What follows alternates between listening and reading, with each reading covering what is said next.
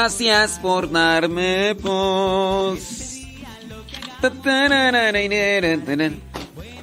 Saludos Milton y Gabriela. Lorena Sánchez, saludos. Milton, ¿ya está trabajando Milton? Válgame Dios, pues a qué horas comienza. ¡Qué bárbaro! Saludos mi prima. Lorena Sánchez, qué pasiones. Don David Trejo. ¿Anda trabajando qué? Rocío Luna García, saludos. Tepeji Rodríguez, Puebla. Eleazar y Betty Galvana en, Springfield. Allá donde están los Simpsons. Springfield, Oregon. Órale. Órale. Pero órale. Órale al Señor, diría este. De lo alto, ¿cómo se llama? Ay, se. ¿Cómo le va? ¿Todo bien? ¡Qué bueno!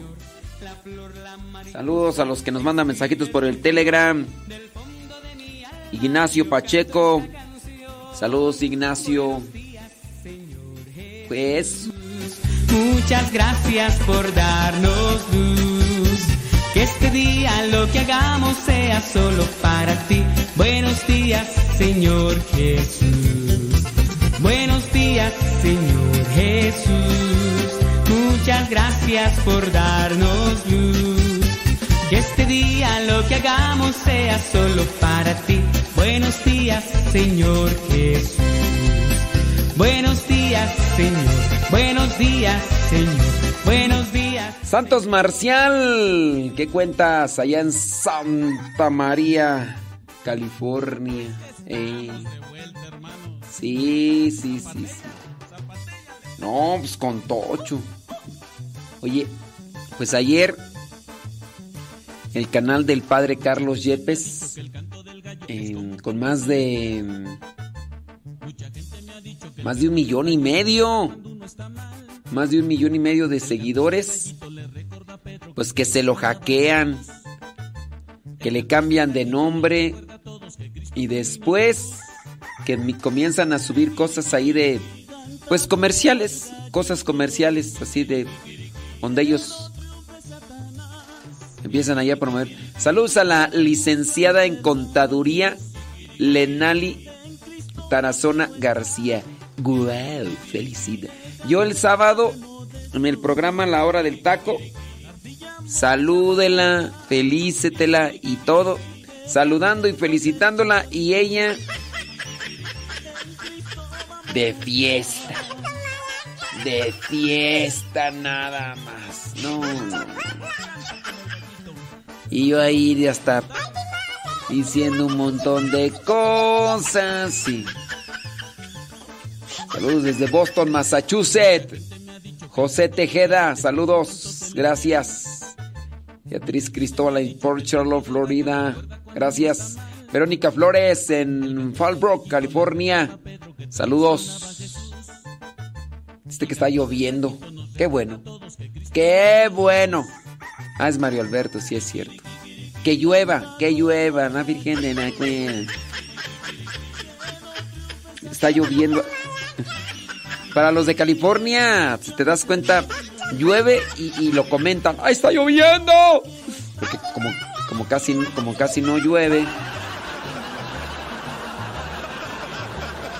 Así como cuando cae nieve por allá en Nuevo León, esas partes donde casi no cae nieve, entonces cae nieve.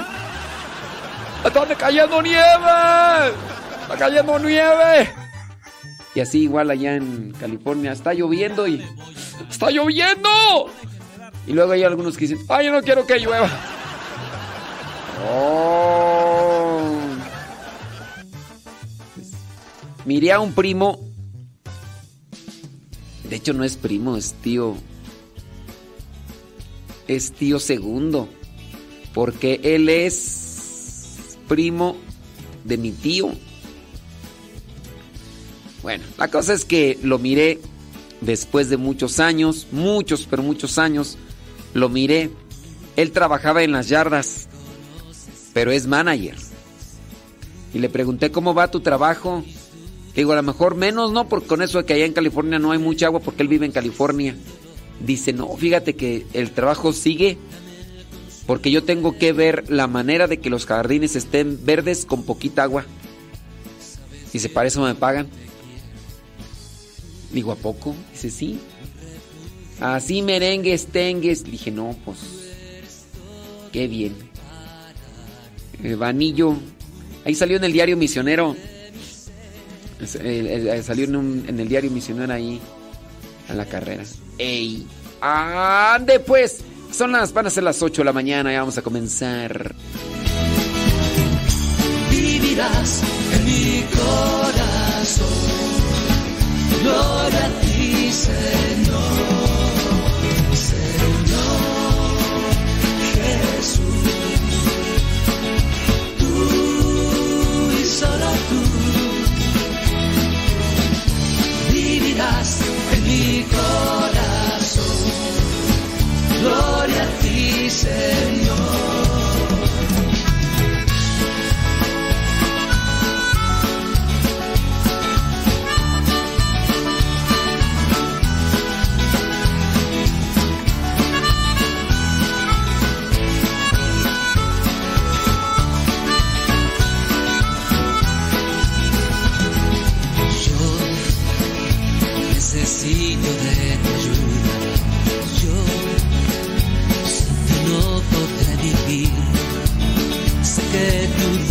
todo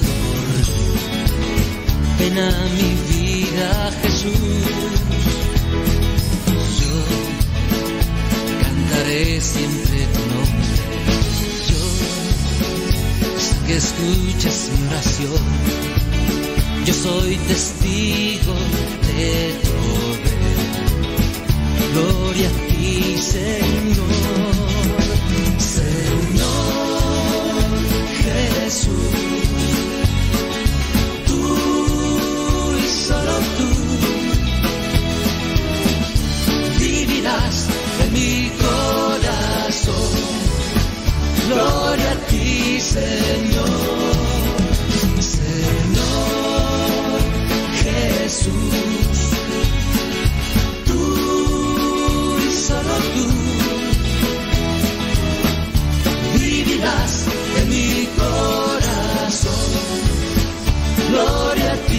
Señor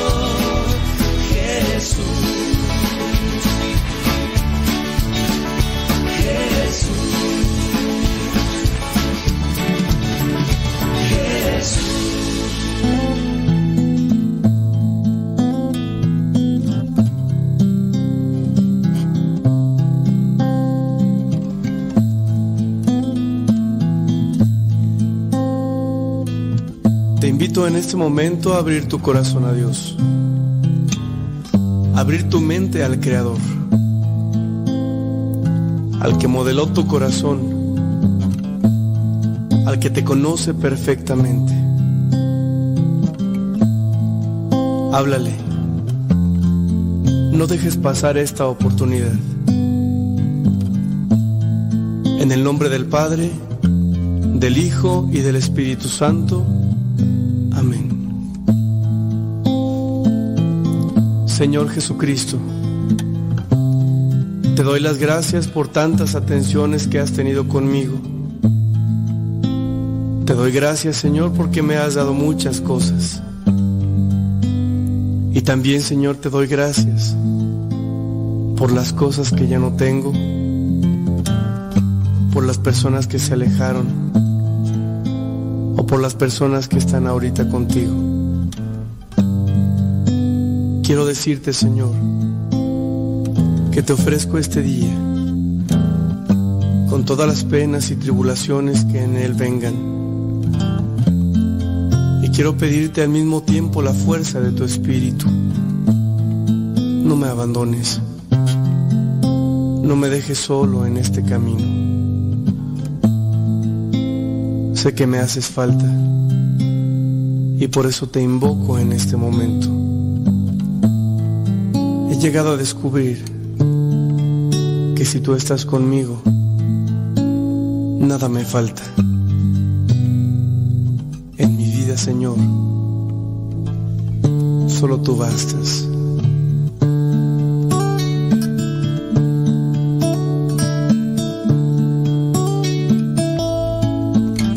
Sí, Señor, solo tú eres necesario en nuestra vida. Dinero, ni las modas, ni siquiera los afectos son más grandes que tú. Ayúdame para que este día pueda amarte y de este modo poner todo mi empeño en las cosas que tengo que realizar. Ayuda a mi familia, ayuda a mis hermanos, ayuda a mis amigos. Dame la oportunidad, Señor, de mostrarles a ellos quién eres tú,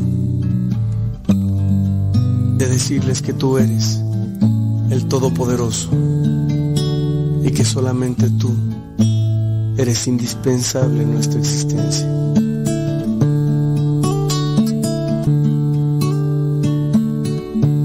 Invito hermano a que dispongas tu vida y tu corazón a esta experiencia de amor.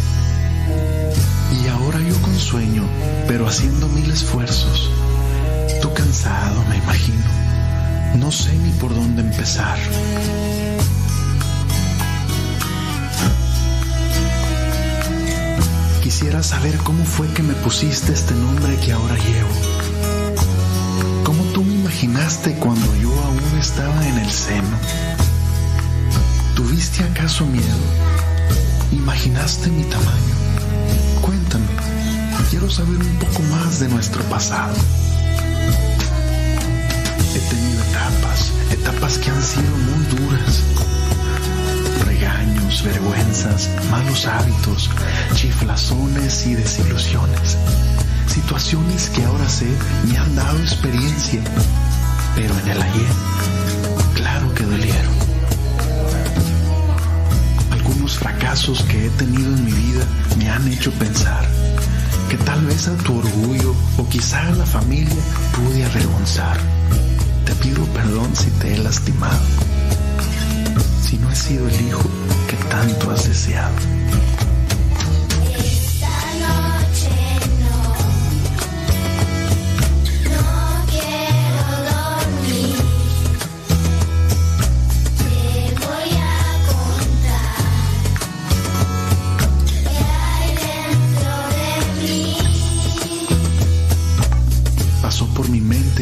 Injusto, que no me querías y estábamos en disgusto. He llorado algunas veces Y no sé si te conté, pero de muchas ellas hasta te culpé. Hay muchas cosas que no te he dicho y muchas más que has de saber sin que te diga. Algunas me dan pena y en otras temor, pero el caso es que ahora platicamos tú y yo. Felices, he disfrutado los años, he reído y gozado, grandes cosas por las que estoy muy agradecido contigo, ¿sabes? Quisiera sentir de tu parte un beso y abrazo de amigo. Cuando tenga miedo buscaré tu presencia, mi padre, mi héroe, quiero que me defiendas. Sé que donde estés, de mí te has de acordar. Y no importa lo que pase, siempre serás mi papá.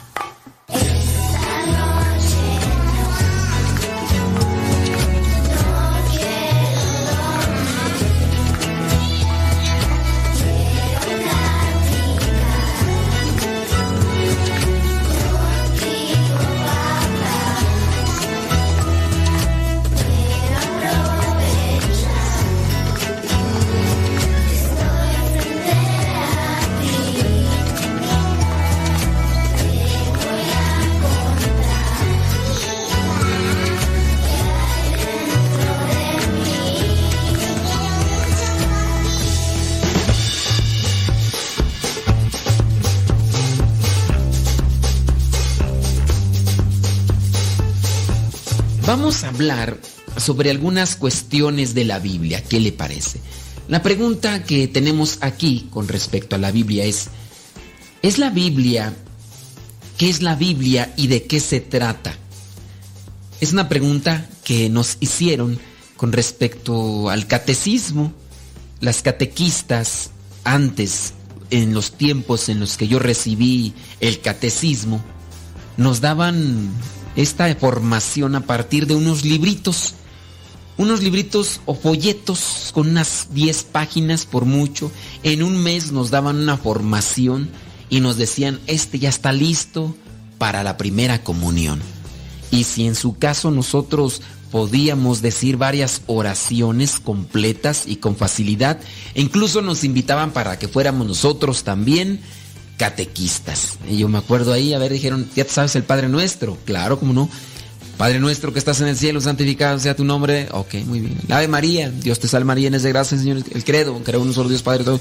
Dijeron, hombre, este ya está listo, listo para ser catequista. Por si te apuntas, aquí está. Me iban a poner de catequista, pero pues al final no. Al final no. Ahora, las formaciones en el catecismo se han buscado de mejor manera, pero hay gente que es rejega, es gente necia. Disculpen que aplique este término, pero es la verdad. Muchos de ustedes tienen sus hijos y van a recibir una buena formación dentro de lo que es la doctrina de la iglesia que Cristo fundó. Y aún así hay algunos que se resisten, que reniegan, que están rechazando esa formación.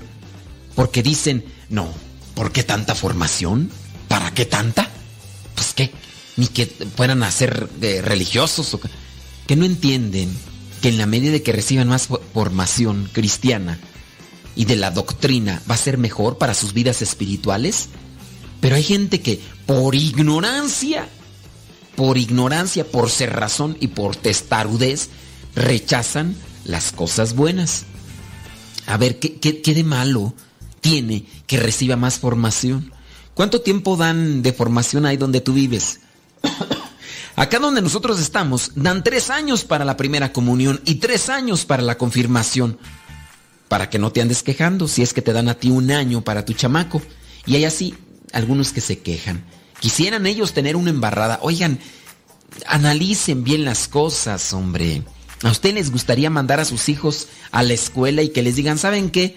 Los seis años de primaria se los vamos a dar en un mes para que no mole- Ustedes, no, hombre, hay gente que ya hasta quiere que sus hijos se la pasen en la escuela porque cuando llegan a la escuela, ahí les están a ustedes haciendo el berrinche, el tiradero y un montón de cosas. Ya por eso mejor, hijo, ¿no te podrás quedar unas clases extras ahí para que te enseñen otra cosa más. No recuerdo cómo le dicen cuando se quedan después de clases, pero hay papás que todavía buscan eso. Algunos porque no quieren tener a sus muchachos ahí en la casa, pero otros porque quieren que estén mejor preparados, mejor formados, que en este caso son muy poquitos, la mayoría es porque como los papás se la pasan trabaje y trabaje, en ocasiones no tienen tiempo para dedicarle a sus chamacos.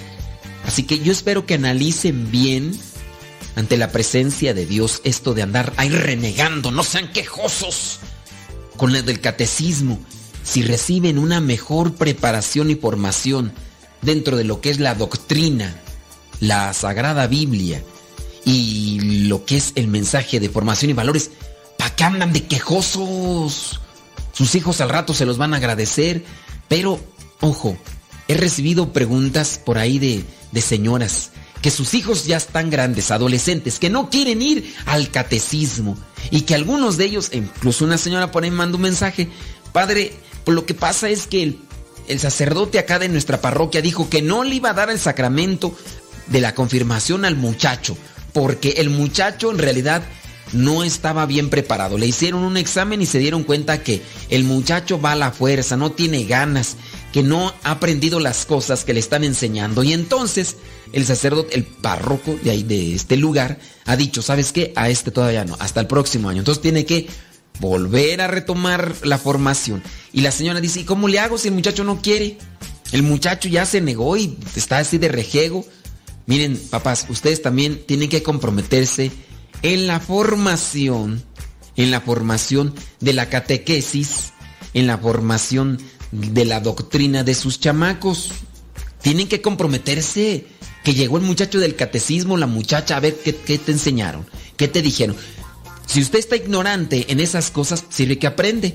Si usted más o menos sabe, sirve que actualiza. Y si usted sabe mucho, sirve que corrige. O sea, tiene tres ganancias. Pero hay papás que ven las cuestiones doctrinales de la iglesia, de la Biblia, como una carga, algo pesado y necesario. Gente de veras ignorante. Lo que nos sostiene es la vida de espíritu. Y si uno no se adentra a las cosas de Dios, miren, vendrán momentos en los cuales los niños tendrán problemas personales, de crisis personal. ¿Cómo poder salir adelante si uno no tiene un buen sostenimiento, una buena fortaleza espiritual? Pues si uno no se mm, fortalece o crece en estas cuestiones, vendrá el momento en el que uno tendrá un derrumbe, derrumbe espiritual y por tanto un derrumbe emocional, derrumbe psicológico, derrumbe integral y la persona estará sufriendo por nada porque no se fortaleció en el espíritu. Yo espero que en parte ustedes lo vean así, porque el ser humano se compone de espíritu y cuerpo. Ustedes alimentan el cuerpo. Claro, ahí está la lonja colgando, ahí está la lonja colgando. Le echa cosa que no le ayuda al cuerpo. Échele menos grasita, menos harinas, menos azúcares, ¿ok? Eh, cuide su cuerpo. Pero casi no se preocupa la gente por el espíritu, oiga. No se preocupa la gente por el espíritu y luego andan ahí sufriendo con un montón de problemas espirituales. Mire, la misma depre es un problema espiritual, un problema de la psique, un problema del espíritu.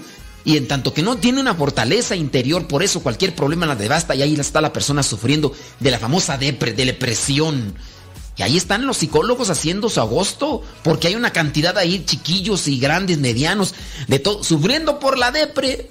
¿Y todo por qué? Porque la persona está poniendo poca atención en el cuidado de su interior, del espíritu. Ahí se lo dejo yo para que le eche un trompo a la uña y para que vea las cosas como...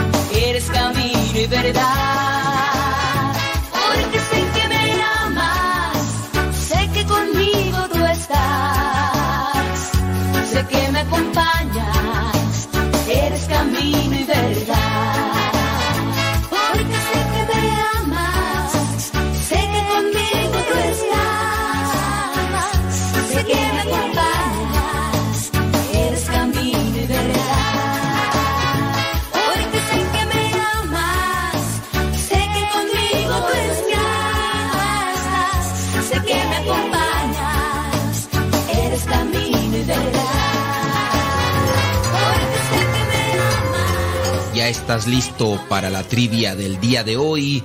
Pues vamos con ella. La pregunta es la siguiente. ¿Cuántos años vivió Sara, la esposa del patriarca Abraham, Sara, la mamá de Isaac? ¿Vivió 127 años? ¿Vivió 145? ¿O vivió 160? ¿Cuántos años vivió Sara, la esposa de Abraham, la mamá de Isaac? ¿Vivió 127 años? ¿Vivió 145? ¿O vivió 160?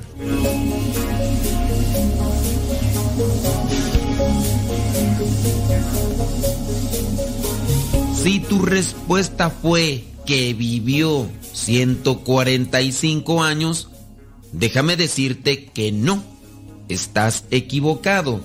Si tu respuesta fue que vivió 160 años, pues también estás equivocado o equivocada. Pero si tú dijiste que vivió 127 años, déjame decirte que felicidades.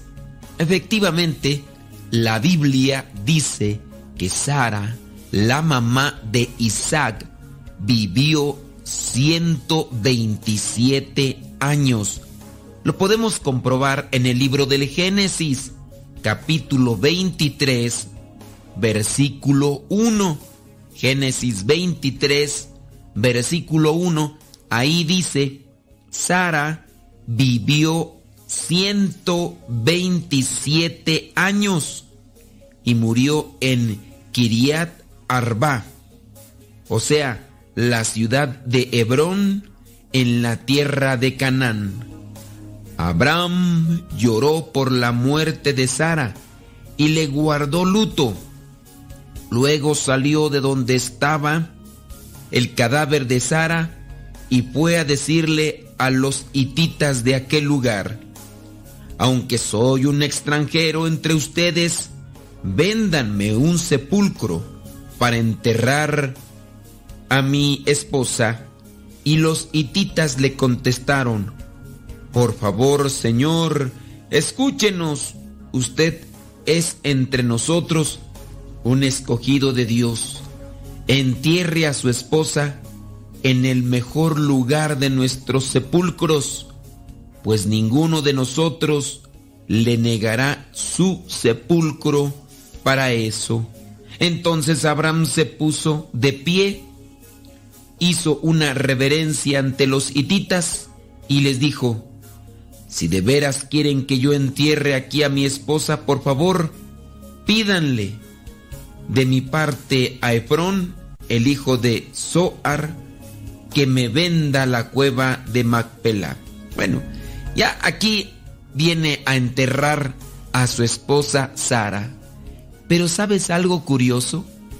Él pidió que cuando muriera lo enterraran en el mismo lugar. Y Abraham, cuando murió, fue enterrado ahí en la tumba de su esposa Sara. Lo podemos verificar en Génesis capítulo 25, versículo 10. Génesis 25, versículo 10, donde dice, este terreno era el que Abraham había comprado a los hititas. Allí fue sepultado Abraham junto a su esposa Sara. Después que Abraham murió, Dios bendijo a Isaac, que se había quedado a vivir junto al pozo, el que vive y me ve. Abraham murió cuando tenía 175 años y dice que su muerte fue natural, cuando ya era muy anciano. Eso también lo podemos verificar en el libro del Génesis, capítulo 25, versículo 7. 175 años, su esposa Sara tenía 127.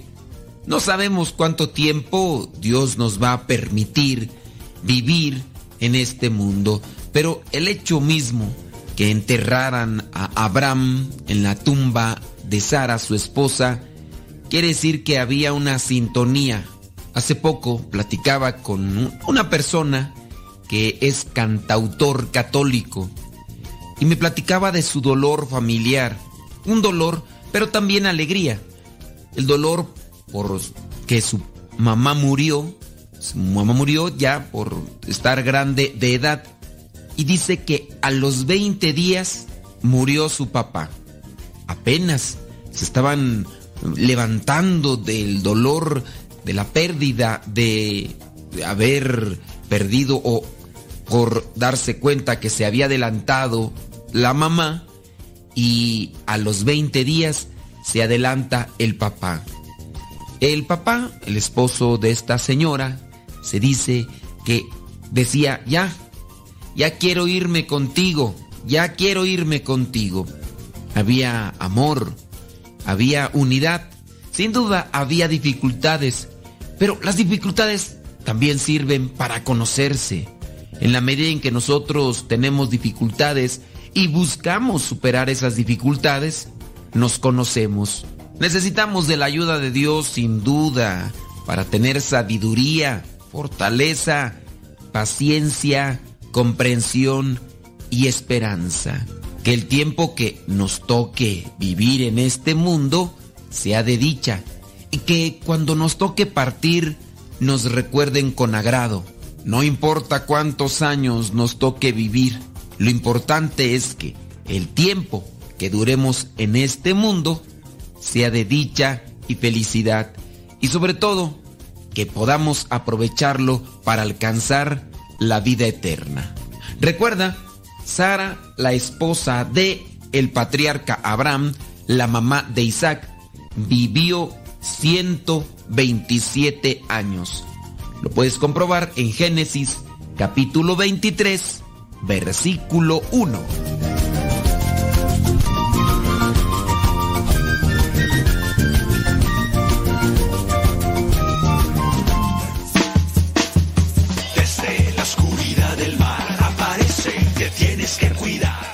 29 minutos después de la hora, 29 minutos después de la hora, mándenos sus mensajitos a través del Telegram. Arroba cabina radio sepa. Saludos Carla Manzano, gracias. ¿Quién más está por ahí? Rosalía. Saludos a la licenciada. Licenciada Lenali. Ándele pues, hombre. José Euseda, saludos. Ignacio Pacheco. Sebas Toribio, ahí en Telegram, arroba cabina radio sepa en Telegram. Saludos a Leonor Estrada, allí en Acuitlapilco. Ahí está Lidia Duarte, en La Puente, California. Nayibé Riverside. Nelly Sánchez en Tabasco. A luz. Marisela Ledesma ahí en Chicago, María Gamino en Chandler, Arizona, órale, Imelda Faguaga en Los Ángeles, California, Sobres, Betty Galvay en Springfield, Vanessa Zapata, gracias a los que le dan compartir, hoy ya casi no le dan compartir ahí en Facebook. ¿Cómo es eso? Leonor, ¿ya le diste compartir? ¿Ya le diste compartición? No, hombre, no, qué bárbaro. Lorenza, allá en Ruskin, Florida. Órale. Órale. Sí, hombre, qué bárbaro. Qué bárbaro. Qué pasiones, David Martínez. Micaela Navarro. ¿Eh? De los cuatro años, válgame.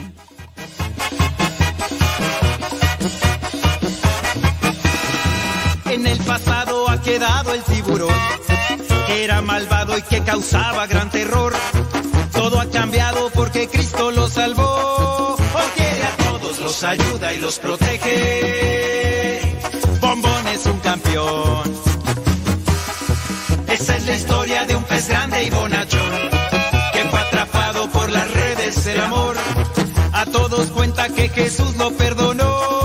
Ahora Bombón por todas partes va anunciando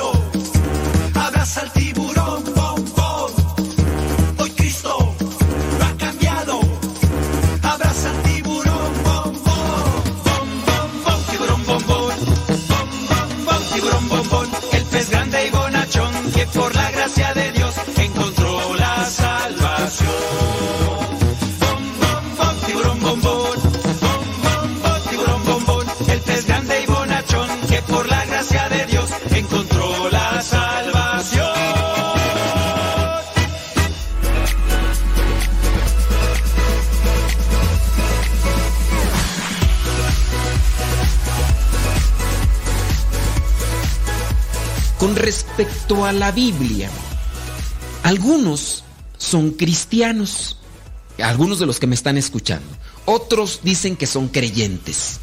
En primera, hay que tener presente que el que se diga cristiano es seguidor de Cristo. A lo mejor tú me vas a decir, yo no soy cristiano, yo soy católico. Discúlpame. Católico es como el apellido. Primero debes de ser cristiano, de apellido católico. Hay gente que no distingue eso y les preguntan, oye, ¿tú eres cristiano? No, yo soy católico. Estás mal en tu respuesta, compadre. A lo mejor también por eso, porque no sabes responder bien. También puede ser que, está, que estás mal en tu vivencia.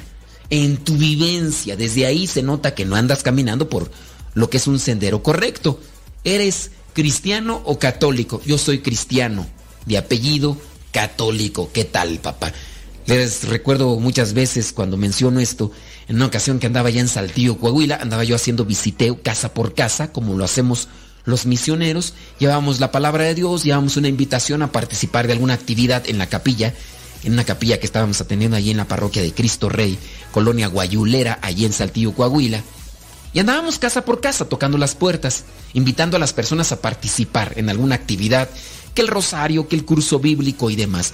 Tocó una casa, sale un señor, un sombrero así, con un sombrero, una cebilla, su cinto, hebilla ancha, así grandota, pantalón de mezclilla, camisa cuadrada, de la forma vaquera como lo hacen ahí los, que viven ahí en la parte del norte, en, Saltillo, en, Monterrey, zonas ahí del, norte. Entonces cuando yo le pregunto al Señor, disculpe, eh, oiga, Señor, ¿usted es católico? Y me dice el Señor, no, yo soy González. No sé si escuchó bien, me dio un tanto de risa, no me reí obviamente, pero me dio risa y pues me quedé así como que el Señor no escuchó bien. Quería hacerle la invitación a participar de una, en una cosa de la iglesia. El Señor me dijo, no, no, no, gracias, no, gracias, no, gracias. Yo soy González. Sabrá Dios qué, qué me quiso decir con eso. La cuestión que no, ya no pude seguir más también porque me dio un poco de risa por... A lo mejor yo no haber preguntado bien ¿Usted es cristiano católico, señor? Disculpe, vengo a hacerle una invitación. En fin, nosotros somos cristianos, seguidores de Cristo. Pero ¿saben qué? Hay una cosa que no se acomoda. ¿Cómo podemos decir que somos cristianos cuando sabemos muy poco de Jesús? Cuando sabemos muy poco de Cristo. Lamentablemente es así. Miren, antes se decían muchas cosas que eran mentira. Se decían, por ejemplo, que la iglesia prohibía leer la Sagrada Escritura. Estos comentarios de quién sabe de dónde lo sacaron. La iglesia como tal no prohíbe leer la Sagrada Escritura. Hay algunas difamaciones, calumnias que se han dado a través de la historia y algunas personas se las han creído. A esto se le llama leyendas negras, cosas inventadas que dijo fulanito, sutanito, menganito, perenganito y a la mera hora no sabe ni quién mencionábamos ya en algún otro momento sobre Adán y Eva, sobre la Biblia que dice fruto, el fruto prohibido. Dios les prohibió tomar de ese fruto, fruto prohibido. Pero por ahí comenzó a diseminarse, propagarse la idea de la manzana y alguien me preguntaba cuando le mencionaba esto que la manzana como tal no existe en la, en la Biblia. Dice fruto prohibido, nunca dice manzana. Y entonces me empezaron a mí a cuestionar. ¿Y entonces quién fue el que dijo de la manzana? Pues sabrá Dios quién dijo eso de la manzana. Pues posiblemente las abuelitas, posiblemente los evangelizadores, los evangelizadores hace mucho tiempo comenzaron a utilizar eso de la manzana para mm, darle una figura, para tratar de hacer una imagen de aquel fruto. Posiblemente, no lo sabemos. Yo la verdad no, he encontrado por ahí quién fue el que comenzó a decir eso. Y a lo mejor nadie lo va a tener, nadie lo va a tener registrado porque no es una cosa que se vaya a registrar. Oye, fulano de tal está diciendo que la manzana, apúntalo ahí, no, no se va a encontrar. Y así otras cosas más que se han dado, por ejemplo, en este caso de que la iglesia católica prohibía leer la Biblia. Mentiras, oiga. Si en el caso de la Iglesia Católica no se tenía acceso a la Biblia, ¿por qué? Porque en aquellos tiempos lo que era la Biblia como tal se encontraba todavía en pergaminos. En pergaminos que se iban ahí transcribiendo y que en este caso solamente algunos de ellos, de los monjes, tenían acceso en el caso de los monjes en que se dedicaban a estudiar y a transcribir y a copiar los libros, en este caso eran los únicos que tenían la Biblia eh, o acercamiento a la Biblia, porque la gente común no tenía, porque era complicado, no se podían sacar copias como se pueden sacar ahora.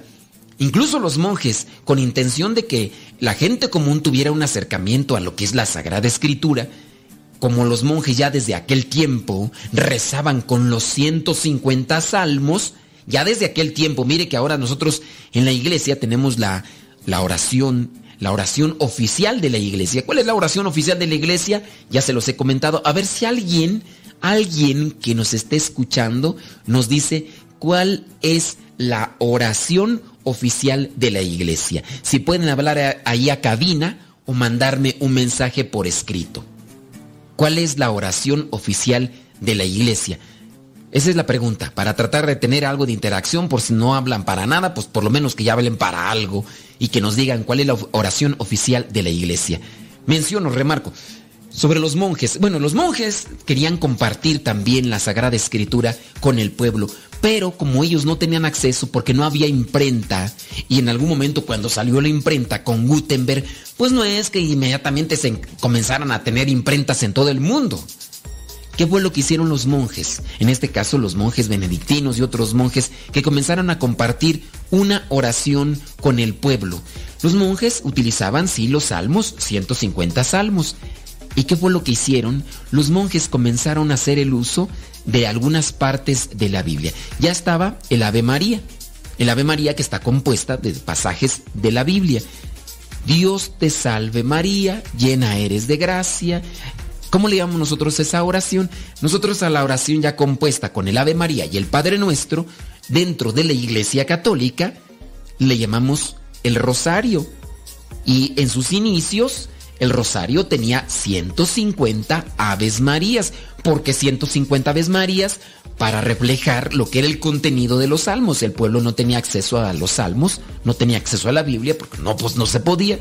Entonces, sí podían rezar 150 Aves Marías y en este caso, cinco Padres Nuestros. Y en base a eso ya podía, podía el pueblo rezar. Podía el pueblo rezar y ya podía integrarse, integrarse. A ver, está mandando un mensaje. Dice Josefa Chávez que la oración oficial de la iglesia es el Padre Nuestro. Pues déjame decirte, Josefa Chávez, que estás equivocada, Josefa. No, fíjate que la oración oficial de la iglesia no es el Padre Nuestro. Ahí ya, ¿verdad que andamos mal? Andamos mal, Josefa. Andamos mal, Josefa. Vamos a ver si por ahí llega otro mensaje que nos diga cuál es la oración oficial de la iglesia. Ya se los he dicho, como no, hombre, ya se los he dicho, ustedes deberían tener ahí.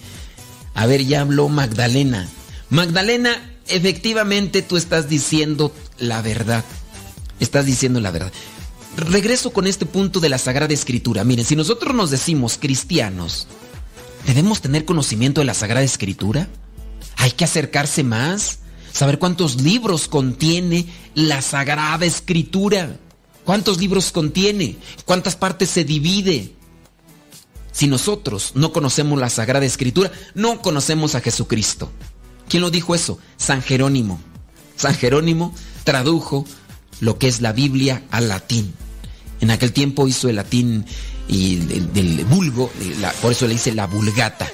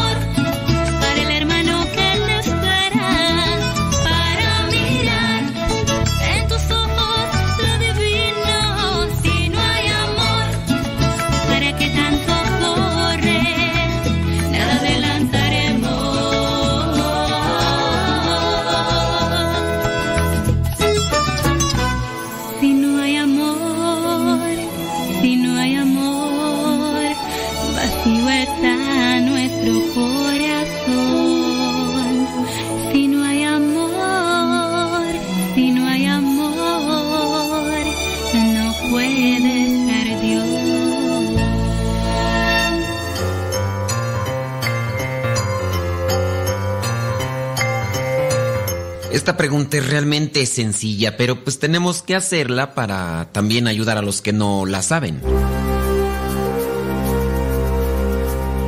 La pregunta es la siguiente.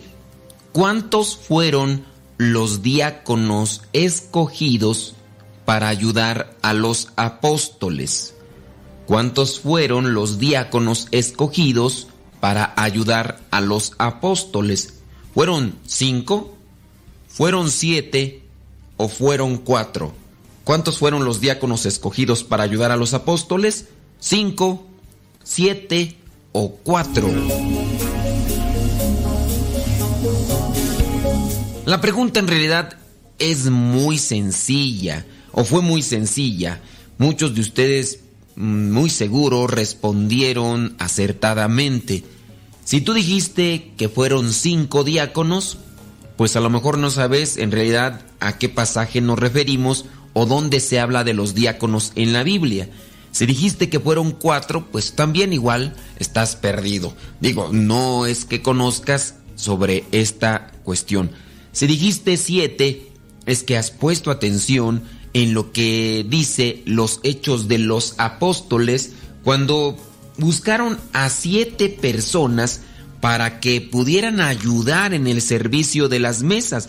Y es que los apóstoles no solamente predicaban, sino que se dedicaban también a atender las necesidades de la gente. En este caso, atender a las viudas, a los que no tenían que comer. Y ya después en el capítulo 6 de Hechos de los Apóstoles comienzan a buscar a personas, escogen a siete. Ten presente que en la Biblia los números tienen un significado como tal y allí en los Hechos de los Apóstoles escogen a lo que son siete personas, siete hombres entendidos y llenos del Espíritu Santo para que a ellos se les pudieran encargar los trabajos de los cuales los griegos o las personas de origen griego se estaban quejando con los apóstoles porque no los alcanzaban a atender. La gente escogió a estos hombres llenos de Dios para que pudieran prestar un servicio como Dios manda. En la Biblia encontramos varios pasajes que nos hablan de los diáconos. Está en la carta a los Filipenses capítulo 1, donde menciona un saludo especial a los obispos y también a los diáconos. En lo que es la primera carta a Timoteo capítulo 3 versículos del 8 al 13, viene a dar a conocer cómo debe ser la actitud o el comportamiento de aquellos que son llamados a servir como diáconos.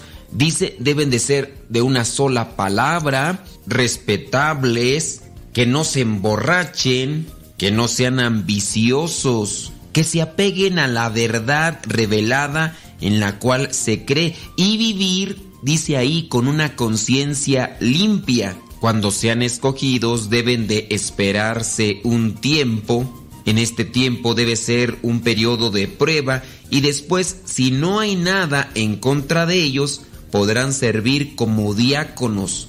Menciona ahí mismo que el diácono debe ser esposo de una sola mujer y debe saber gobernar bien a sus hijos y a su propia casa. Eso es lo que dice la Biblia en referencia a los diáconos. En la iglesia hay dos tipos de diáconos, el diácono permanente y el diácono transitorio.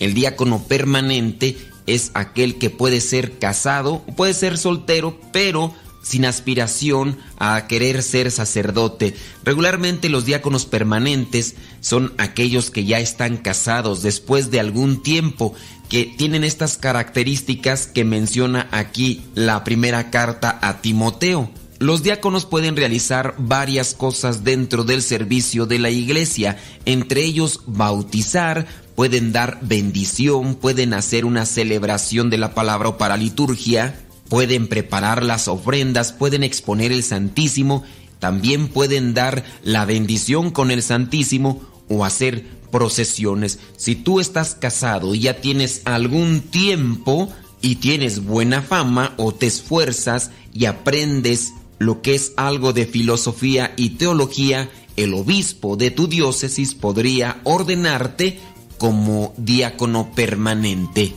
Eso sí, hay que tener presente que para ser diácono se necesita vocación.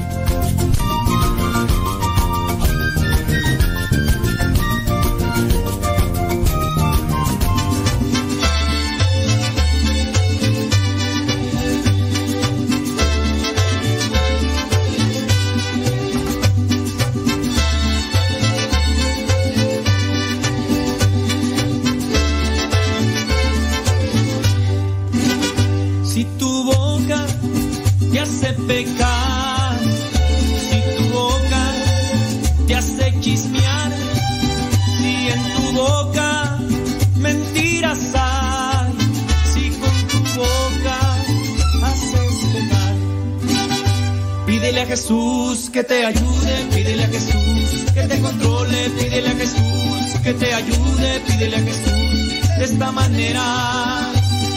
Ayúdame Jesús, ayúdame Jesús, tú de mi vida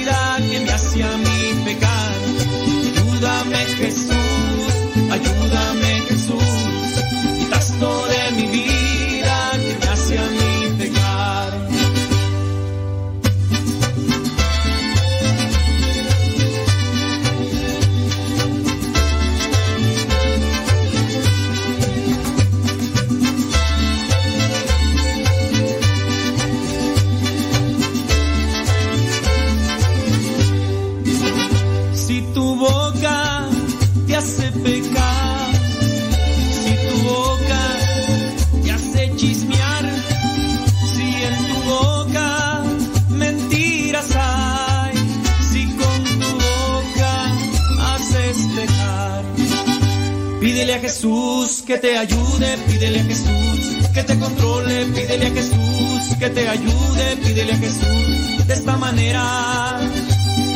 Ayúdame Jesús, ayúdame Jesús, quitas de mi vida que me hace a mí pecar.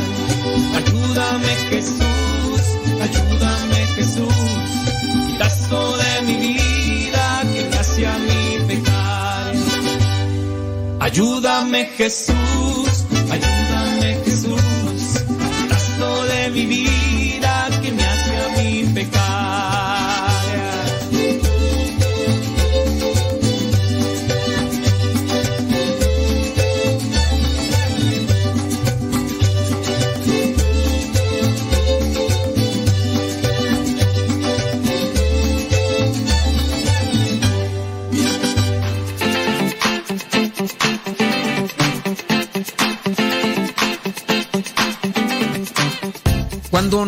se acercan a nosotros a preguntarnos algunas cosas sobre la Biblia, algunos llegan a cuestionar.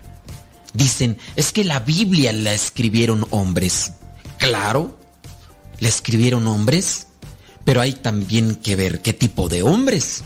No fue cualquier persona. Y además, los escritos se tuvieron que purificar a lo largo del tiempo. No fue una cosa que escribieron de un momento para otro y ya quedó ahí. Quién sabe cuánto tiempo tardaron en asimilar ese mensaje. No fue una cosa espontánea. Nosotros sabemos muy bien que Dios inspira. Hablando, por ejemplo, de componer una canción, llegan inspiraciones. Puede ser que el autor de cierta canción que ha tenido cierta repercusión en la gente y que es inspirada tanto la melodía como la letra, sabemos que se lleva su tiempo y que no son cosas que se dan así, nada más porque sí. En algunos momentos reciben inspiración por lo que ven, por lo que escuchan, pero en la mayoría de los que componen música o letra para música, vienen a tener esa inspiración por acontecimientos de su vida. Cuando nosotros sabemos que una persona está cerca de Dios, que está en conexión con Dios, que platica con Dios, puede también recibir la inspiración de Dios. Una persona que reza constantemente, que busca conocer en la Sagrada Escritura lo que es la voluntad de Dios en la vida de los seres humanos y en la personal. Esa persona puede recibir una inspiración. ¿Qué me está diciendo Dios?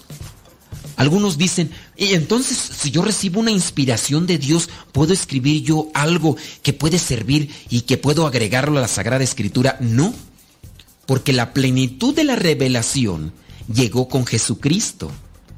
Si bien antes de Jesucristo escribían los profetas, los jueces, los patriarcas, aquellos personajes que eran inspirados por Dios, hablando incluso del mismo Salomón que se dice que era el hombre más sabio de todos los tiempos.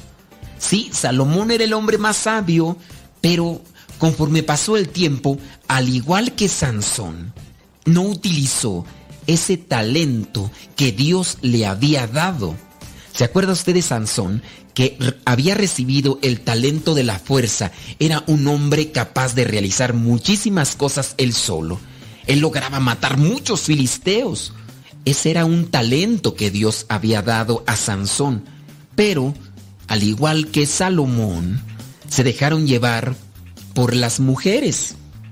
Y en su caso, tanto Salomón como Sansón el hecho de andar buscando mujeres y mujeres lo llevó a la perdición.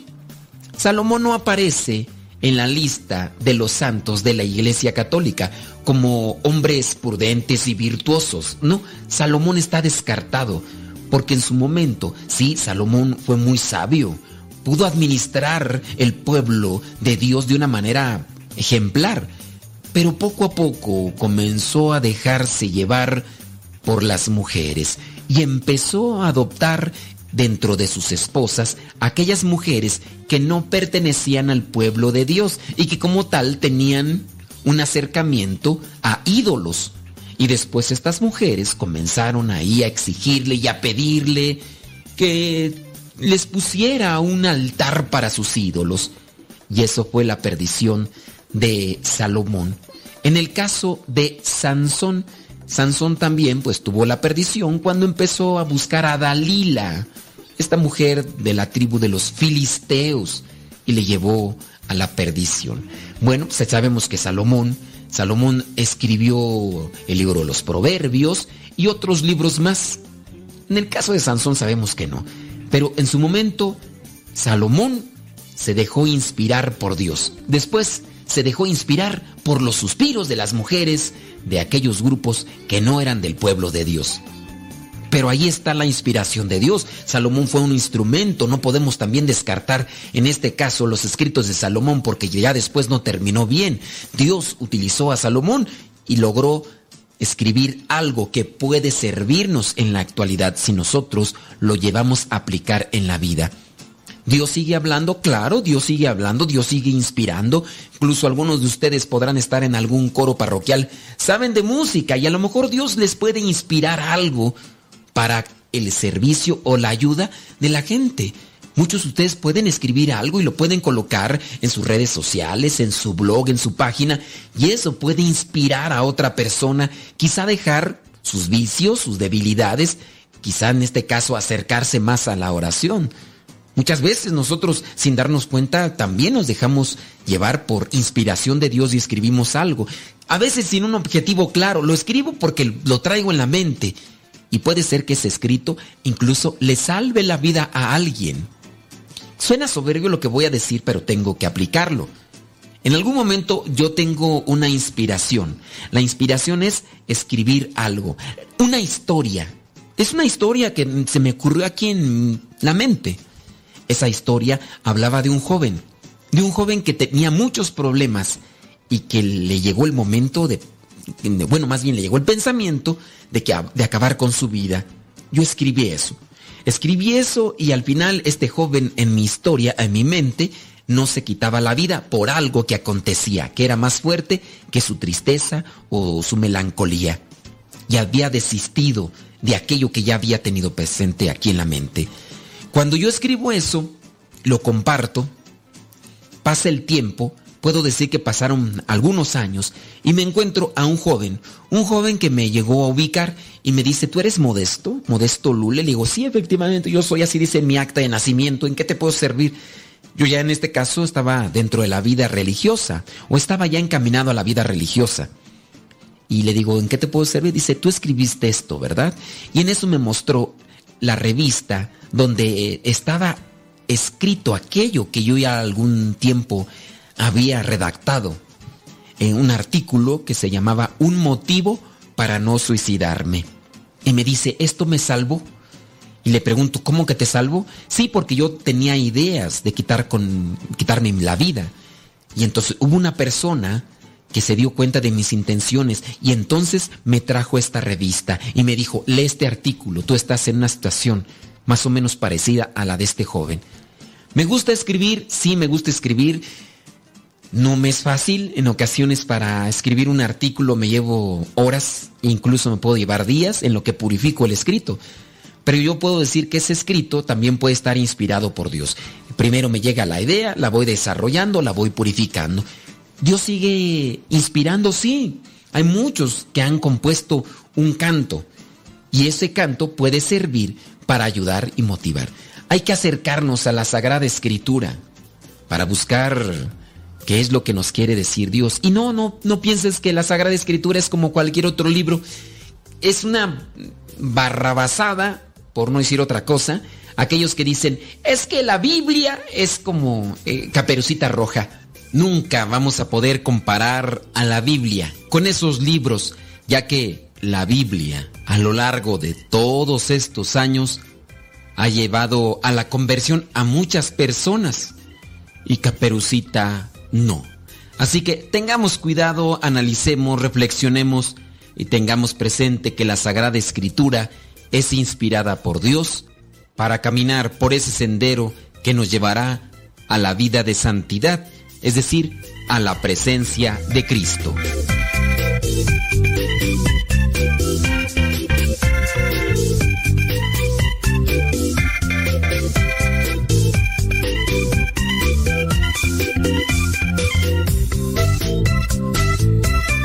¿Cuántas veces siendo niño te recé? Con mis rezos te decía que te amaba. Poco a poco, con el tiempo, fui alejándome de ti. Por caminos que se alejan, me perdí.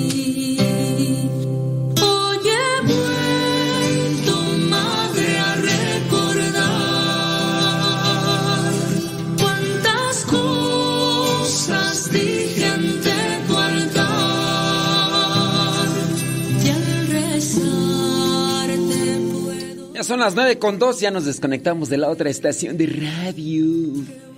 Ya nos desconectamos de la otra estación de radio. ¿Cómo le va? ¡Guayumín! ¿Qué pasión es Guayumín? Ah, ya no nos está escuchando Guayumín. Sí, yo pensé que sí. Ya se fue, ya se fue la chamba. Ay, Guayumín. Guayumín. Guayumín. Wyoming. Yo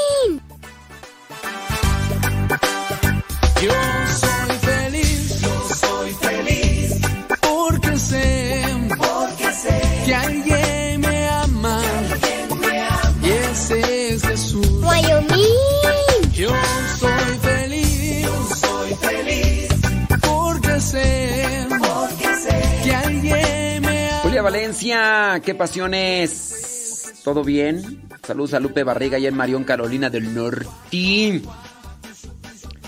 Saludos Gaby González allá en Silmar, California. Beatriz Ramos allá en Dallas, Texas. Sí. oh, ustedes sí saben. Saludos Maki Beni allá en Simapán, Hidalgo.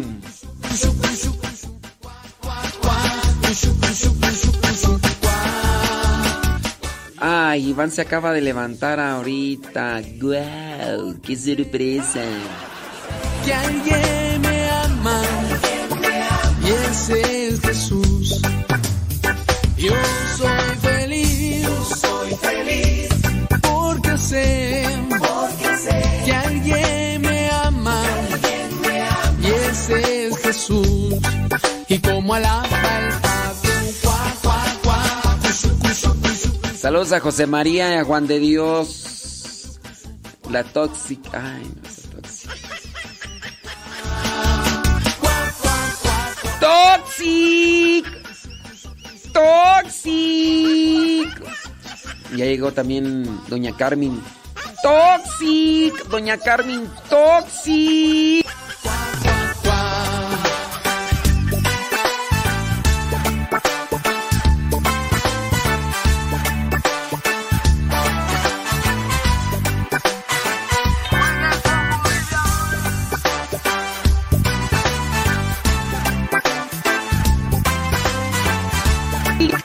Doña Carmen es Toxic del Antiguo Testamento.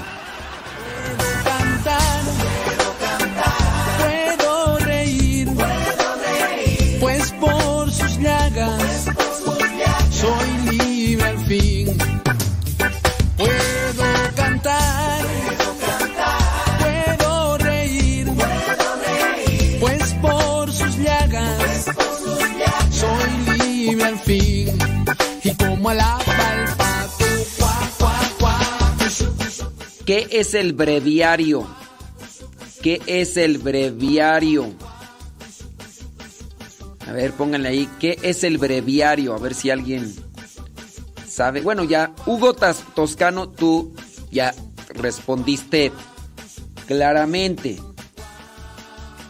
Saludos a Criste Contreras, ya llegó acá. Hablando de Toxics.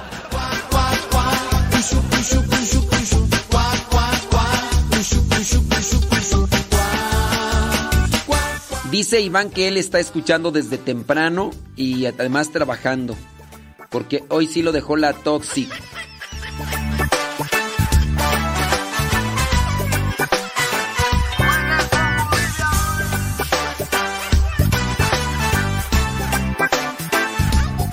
Dice por acá.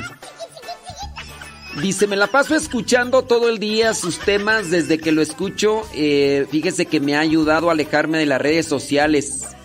Perdía mucho tiempo ahí, gracias por todo, que Dios le siga bendiciendo, dando sabiduría para que nos siga compartiendo todas esas enseñanzas sobre nuestra fe. Eh, ¿Por qué nunca me contesta? Este, pues yo no veo ninguna pregunta aquí que tú me hagas. Eh. Ay, Angie Luna, igual de, no les digo, el club de las Toxics. ¡Toxic! Hablando de Toxic, ya llegó Leticia Winal.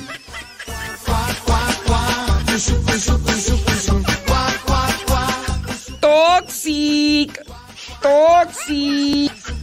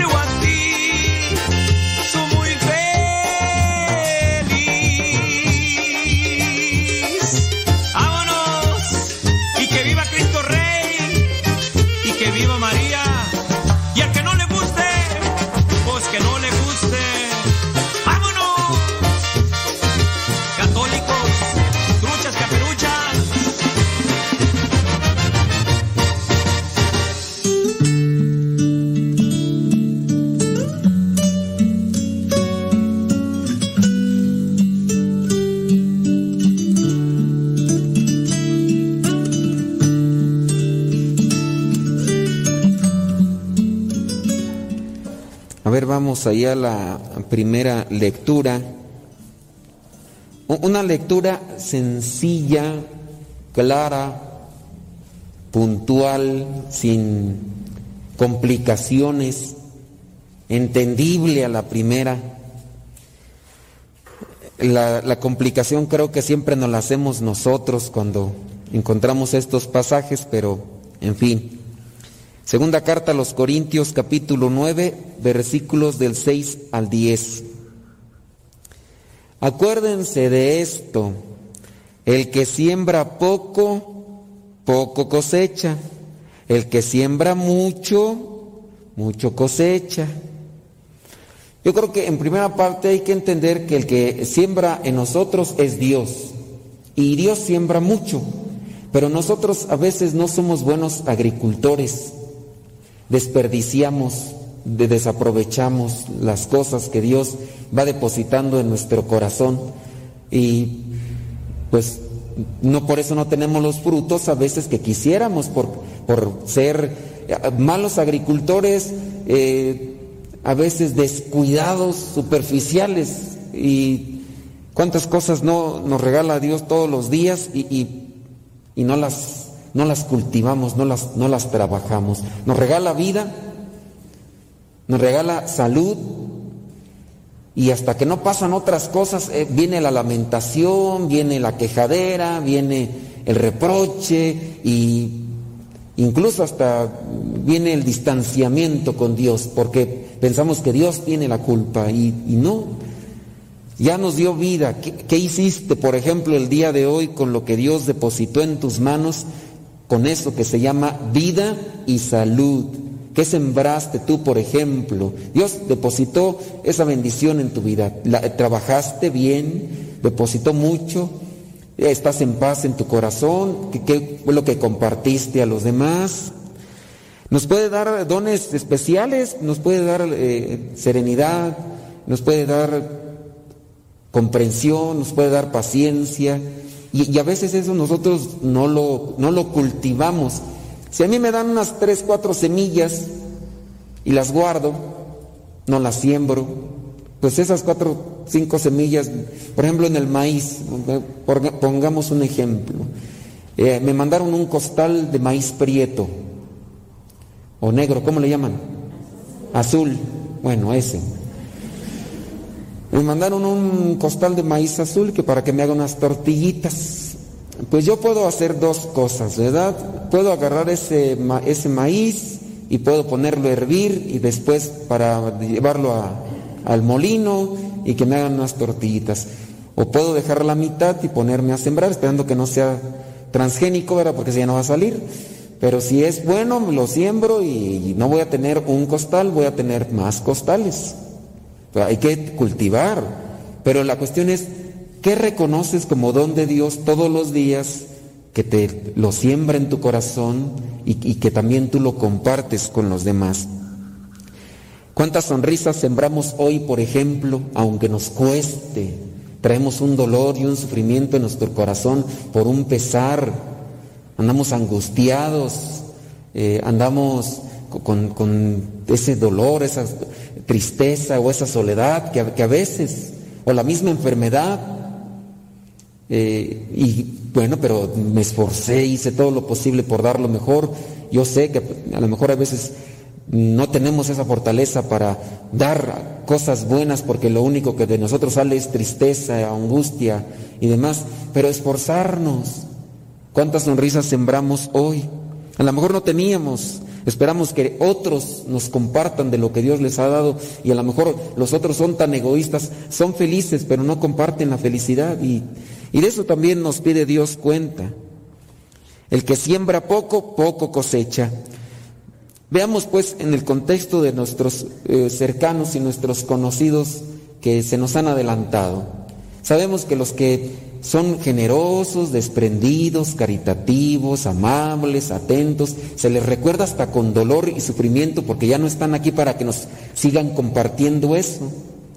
Y decimos, miren, pero y por eso mismo nos tenemos que motivar nosotros para, si es que nosotros extrañamos su presencia, ahora también nos convirtamos en ese tipo de personas que nos compartieron lo bueno. Porque sí, o sea, viene el dolor y toda la cosa, pero ahora yo me tengo que convertir en, lo que a mí me gustaba de esa persona o lo que yo añoro de esa persona que ya no está, pero voy a ser alegre, voy a ser fuerte, voy a tener esperanza. Eh, no me acuerdo quién era la que, una, conocida de, mm, San Carlos Sonora. Dice, mi corazón está partido.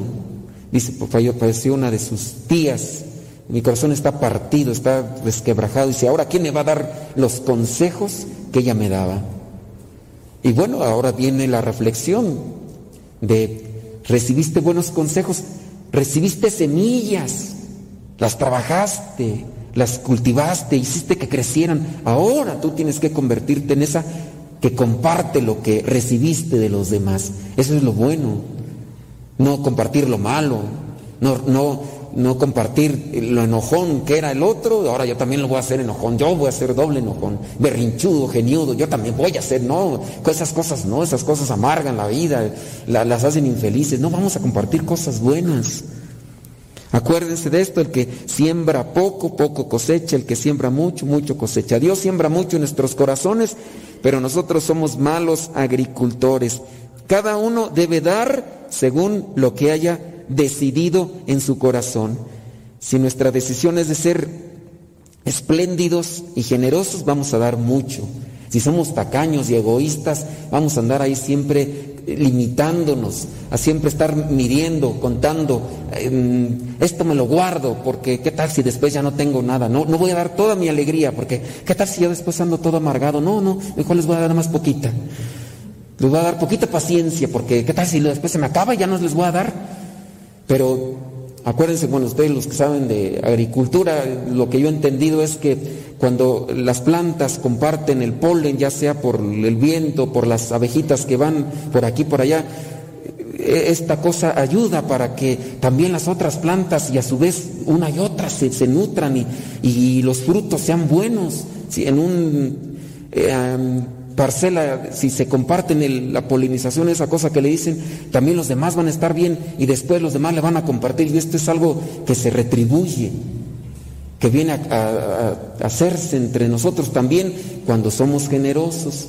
Yo, yo soy alegre, ya contagié a la otra persona, la otra persona también anda alegre, comparte la otra la alegría o la esperanza o la fe o la fortaleza o, el ánimo. Y eso es lo que tenemos que hacer en estos días o en estas situaciones. Se dice muy bien que a veces, pues ante esto, que, uno escucha que, que, ya está enfermo fulano, que ya está enfermo, ¿qué vamos a hacer? Encerrarnos en la casa, que, que nos arrobe lo que vendría a ser la esperanza, el sufrimiento, el oro. Sí, hay que cuidarnos, pero ya no puede uno quedarse encerrado ahí, meterse en una caja de cristal y que no voy a respirar aquí, nada, no. Y más si uno se aísla de la fe, si uno se aísla de Dios, de la luz que, que nos puede dar ese impulso para seguir adelante, las cosas se pueden poner todavía más álgidas, más difíciles, más complicadas. Necesitamos pues avivar la esperanza y es ahí donde tenemos que comenzar a sembrar. Hay que sembrar y hay que dar, hay que ser generosos. Si somos generosos para dar, vamos también a recibir mucho. ¿Qué, estamos dando? ¿Qué, ¿Qué, han dado ustedes en estos días, en esta semana? Corajes, eh, regaños, eh, maldiciones, eh, chismes o, han compartido cosas buenas en sus redes sociales. ¿Qué ponen? ahí nada más para causar envidia a los demás. Hoy comí esto, para que el otro vea, el otro está comiendo frijoles, yo voy a comí pollo, para que vea que comí pollo. O, que, o no comparten nada en sus redes sociales, o nada más lo hicieron para ver qué publican los demás, el chisme, enterarse.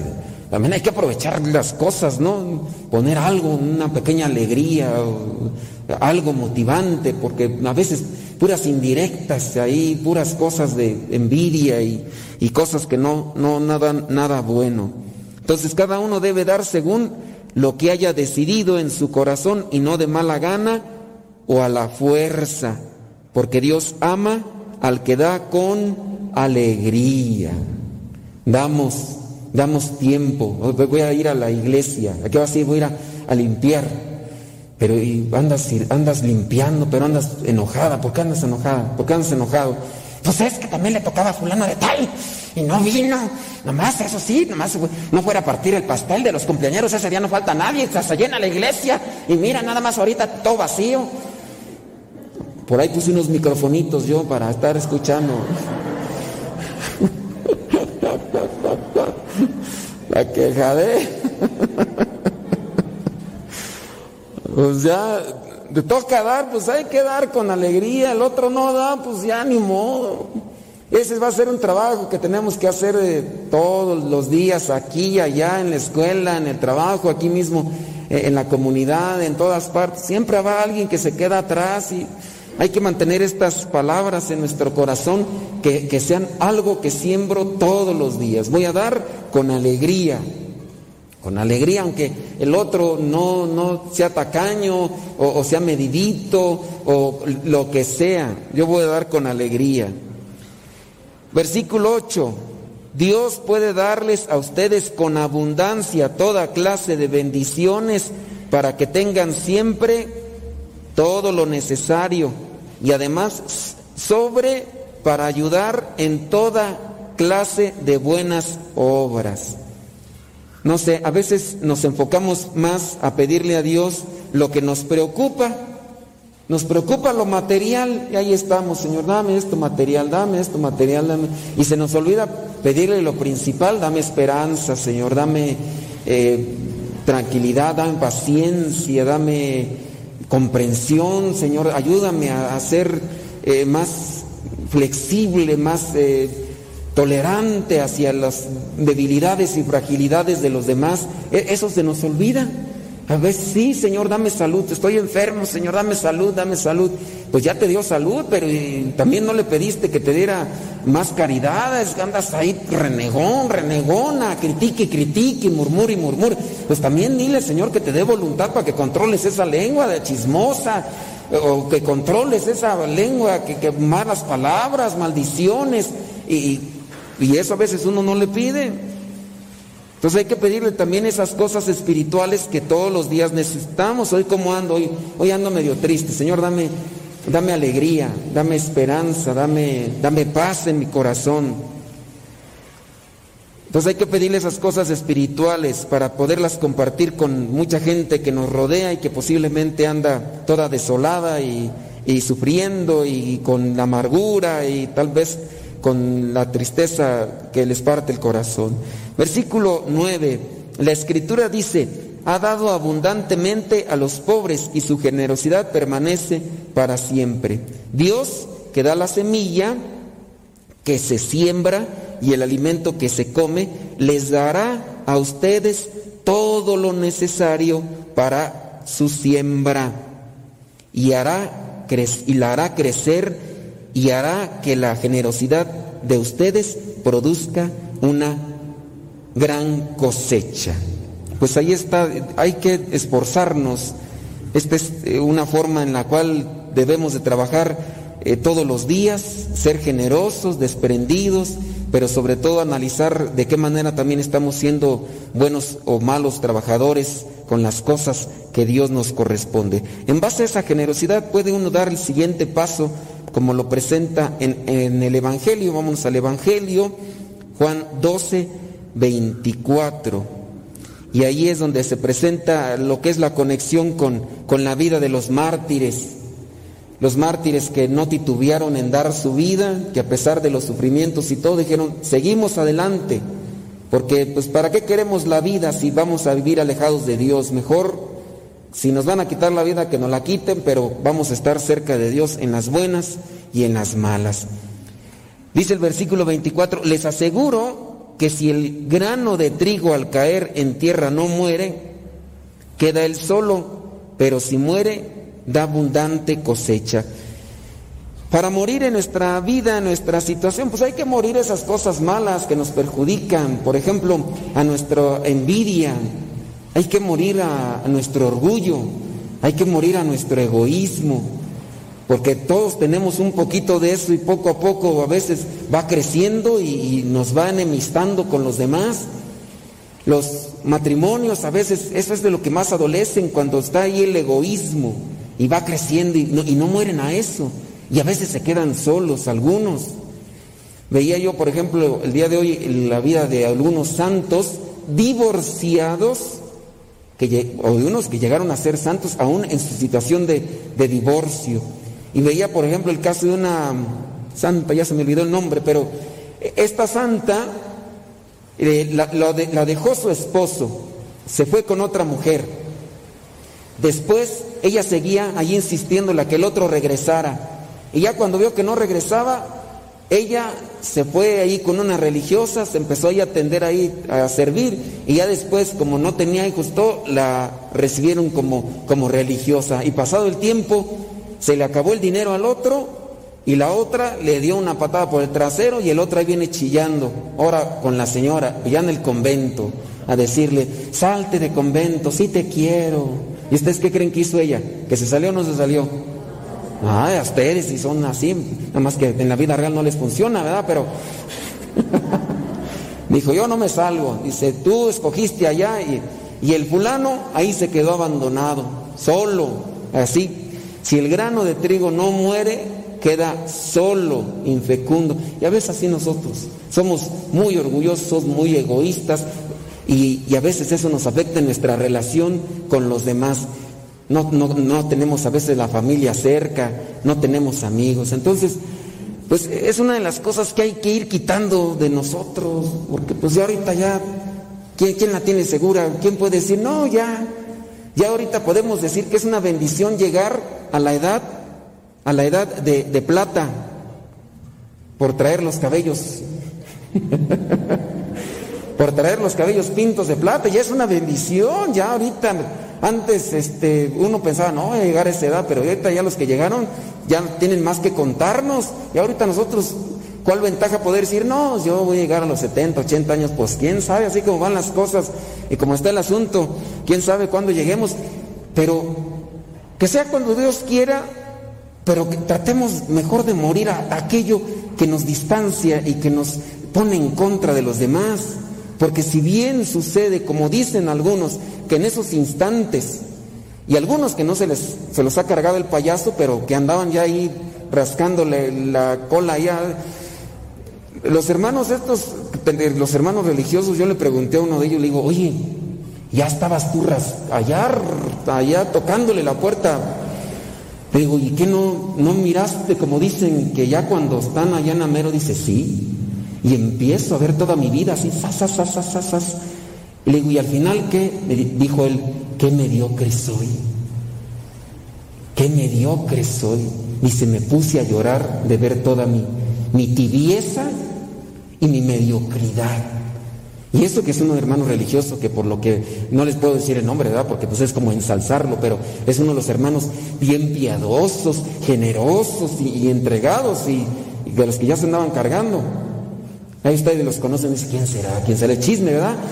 Por chismosos, pero, pero este hermano, pues sí, por lo que yo le conozco, es, es muy generoso y, trabajador y desprendido y piadoso y piadoso. Y dice, no, dice, yo en esos instantes, dice, ya, empecé a mirar todo. Imagínense si es, yo, yo cuando me estaba platicando dije, ¿qué iría a ver yo? si este que lleva una vida media acomodada, así también todo eso se puso a llorar, yo, no, hombre, voy a dar de cocos ahí. Pero hay que trabajarle, todavía se puede, el Señor es misericordioso. Entonces, mejor tratemos de morir a esas cosas malas, porque si no, miren, nos vamos a quedar solos y después ya quién sabe qué, qué, nos vayan a dar de pago. Entonces, si el grano, que, les aseguro que si el grano de trigo al caer en tierra no muere, queda él solo, pero si muere, da abundante cosecha. Imagínense que bien entregado, bien servicial y, que después hasta eh, haya vocaciones del testimonio, así como se ha dado en algunos que son santos, que dicen, no, yo me gustaría ser como fulano de tal, ¿no? Porque su, vida abundante, mucha gente se acercó a Dios gracias a que Él murió a su egoísmo. Nomás pónganse a pensar, por ejemplo, el caso del Padre Luis. El Padre Luis, siendo humano y con todas las cosas, Él ha buscado la manera de acabar con aquellos a veces gustos personales, por ejemplo, de estar viajando allá a ver a su familia, de querer realizar cierto tipo de cosas muy personales. Dijo, no, esto, yo quería ir para África, me mandaron a México. Yo quería hacer esto, pero me dijeron que hiciera esto. Entonces, se ha presentado a querer morir a esas cosas que a veces son como gustos personales, que algunos no los podrían mirar mal, pero que el hecho de haberse dispuesto a morir a ese gusto personal ha dado fruto ha dado mucho fruto y, no nos podemos quejar, miren, tanto que ahorita pues estamos aquí, yo mismo puedo decir que la, vocación pude encontrarla después de que anduve tocando por allá puertas y que me dijeron que no, quién sabe de qué hubiera sido de mí, si yo no me encuentro aquí en la comunidad, le mandé una carta a otra comunidad, nunca me respondió, y después este, me acerqué al seminario diocesano y, me, y como estaba en Estados Unidos me dijeron, si no tienes papeles, eh, así legales, no puedes entrar al seminario. Y hasta después que me encontré acá con, con los servidores de la palabra, dije, no, pues acá sí. No tengo este, secundaria, no importa, Dios provee. ¿Y? Bendito sea Dios. No tengo secundaria, no importa, Dios provee. No soy inteligente, pues ya ni modo, lo que venga, ya. Pero pues Dios, Dios me bendice, ¿verdad? ¿Quién, ¿Quién de ustedes ha sacado la secundaria los tres años en tres días? Ninguno. Ninguno. Yo les gano. Miren, hasta, hasta en eso soberbio soy. Pero sí, yo el día que estaba allí presentando sin estudiar, imagínense, yo nomás llegué ahí a la, al, examen ese sinodal, o sea, ¿cómo le llaman al general ese? Es que ustedes nos han presentado esos exámenes, pero hay unos exámenes que se presentan de todos. Entonces llegué así nomás, miraba una pregunta y cuatro respuestas. Señor, si tú quieres que sea padre, ayúdame. Ave María, dame puntería. Ahora. Señor, si tú quieres que sea padre, tienes que ayudarme. Si no, y mire, me ayudo, aquí ando. O sea, el Señor es generoso y nos da muchas cosas y en otros lugares pues hay a veces situaciones limitantes económicas. Aquí, gracias a Dios, miren tantos hermanos que, se han recibido como sacerdotes y religiosas y, y tantas cosas que tenemos. Cuando uno se presenta ante Dios y busca morir aquello que no permite florecer y crecer, pues se queda abandonado. Pero si uno muere a esas cosas, uno va a dar abundante fruto. Puede ser fruto material o puede ser fruto también en felicidad, en dicha, en realización. Hay que esforzarnos a qué cosa tenemos que morir, porque por ahí ha de haber algo. A lo mejor, pues sí, dentro de lo, general son esos pecados capitales, pero cosas muy particulares que nosotros conocemos. Y a eso hay que, hay que morir. Versículo 25. El que ama su vida, la perderá. Pero el que, se el que desprecia su vida en este mundo, la conservará para la vida eterna. Si alguno quiere servirme, que me siga. Y donde yo esté, allí estará también el que me sirva. Si alguno me sirve, mi Padre lo honrará. Pues busquemos ser esas semillas de Dios, tratemos de, de morir a lo que nos perjudica, que lo que nos lastima, a lo que no nos va a dejar fructificar y, y crecer, y que el Señor vaya haciendo en nosotros su obra. Si somos generosos para cultivar y sembrar, vamos a recibir mucha cosecha. Si no, poca cosecha. Pero ciertamente que para cultivar mucho hay que sacrificarse mucho. No puede decirse, esta persona trabajó mucho, cultivó mucho y no se sacrificó. No, en la medida del sacrificio también va a ser el cultivo que uno hace, pero también en esa misma propor- proporción vendrá la cosecha y vendrán muchas bendiciones, no solamente en tu familia, cuando tú te sacrificas en tu tiempecito ese que estás a veces en tu casa eh, descansando y estás a lo mejor ahí, pero dices, me toca dar el curso, voy a sacrificarme y pues voy a ir a dar el curso aunque ande bien cansado. Es más, me voy a sentar para dar al curso porque qué tal si me siento y me quedo dormido. Mejor de pie lo voy a dar, ¿verdad? Porque a veces pasa eso. Y me voy a sacrificar en ese sentido y Dios bendice en lo material y en lo espiritual. Yo creo que algunos de ustedes ya lo han visto y otros a lo mejor no lo han visto porque están medio ceguetones, pero de que Dios bendice cuando uno se sacrifica, Dios bendice. Entonces pidámosle a Dios que nos abra los ojos y que nos dé esa fuerza para morir a nuestro egoísmo, nuestra soberbia, nuestro orgullo, y Dios nos bendecirá de una y otra manera.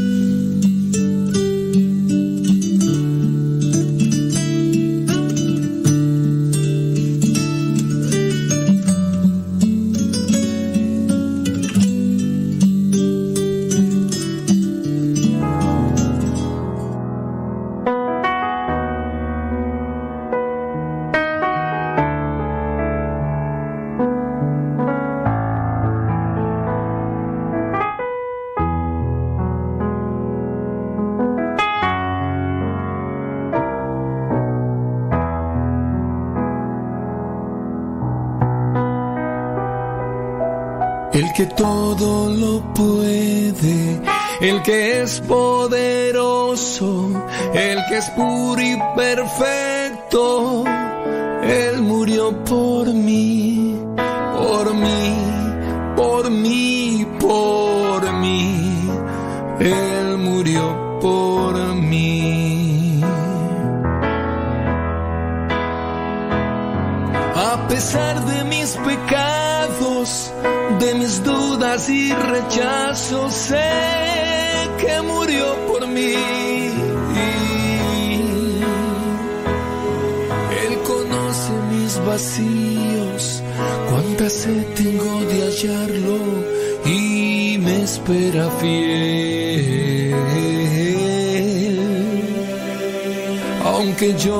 crucifico cada día, cada hora. Él murió por mí.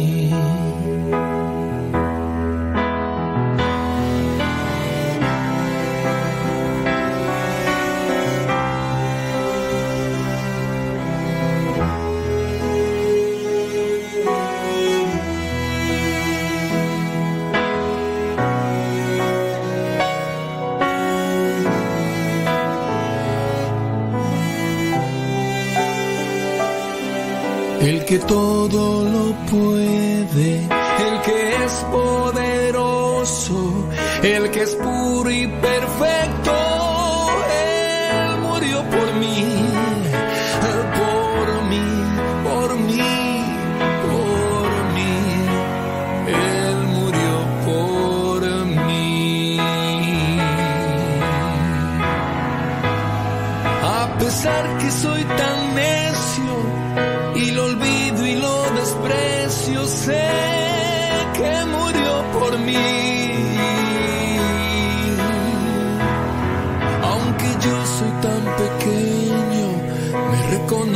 Por mi nombre se ha fijado en mí.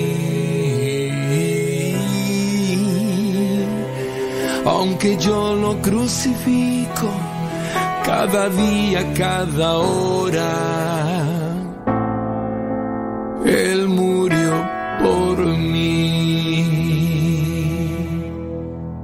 El que todo lo puede, el que es el que es puro y perfecto. Él murió por mí, por mí, por mí, por mí. Él murió por mí.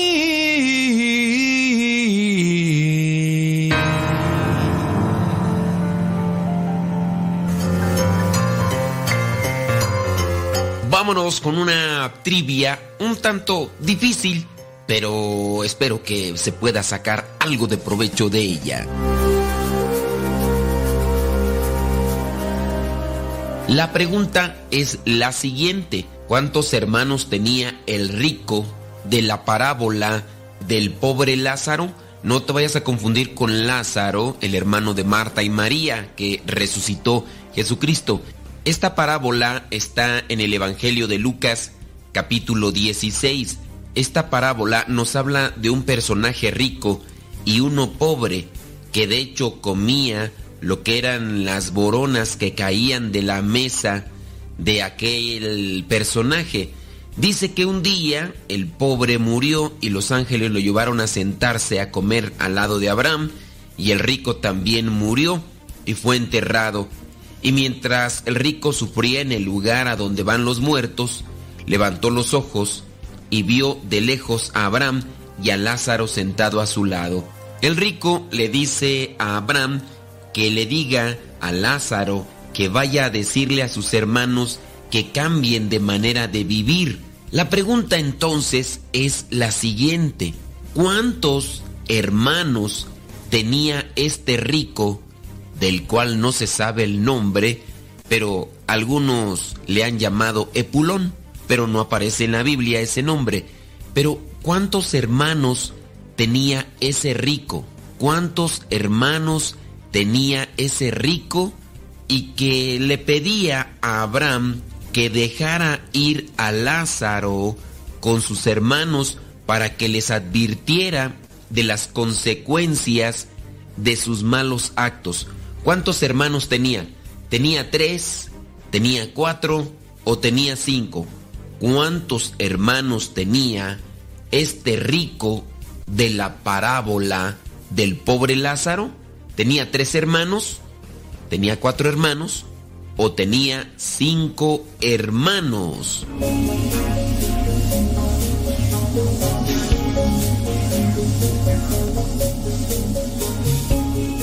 Si tu respuesta fue que este rico tenía tres hermanos, pues déjame decirte que no. Si tu respuesta fue que tenía cuatro, tampoco.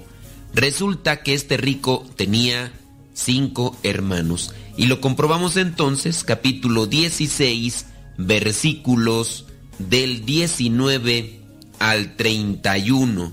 Y en el versículo 27 al 28 nos da la respuesta de los hermanos que tenía este rico, que no sabemos cómo se llama. Dice, el rico dijo, te suplico entonces, padre Abraham, que mandes a Lázaro a la casa de mi padre, donde tengo cinco hermanos, para que les llame la atención y así no vengan ellos también a este lugar de tormento. Nos presenta cuál era la actitud de este rico. En el versículo 19 dice que había un hombre rico que se vestía con ropa fina y elegante y que todos los días ofrecía espléndidos banquetes. Se atascaba el hombre. Había también un pobre llamado Lázaro que estaba lleno de llagas, estaba enfermo, y se sentaba en el suelo a la puerta del rico.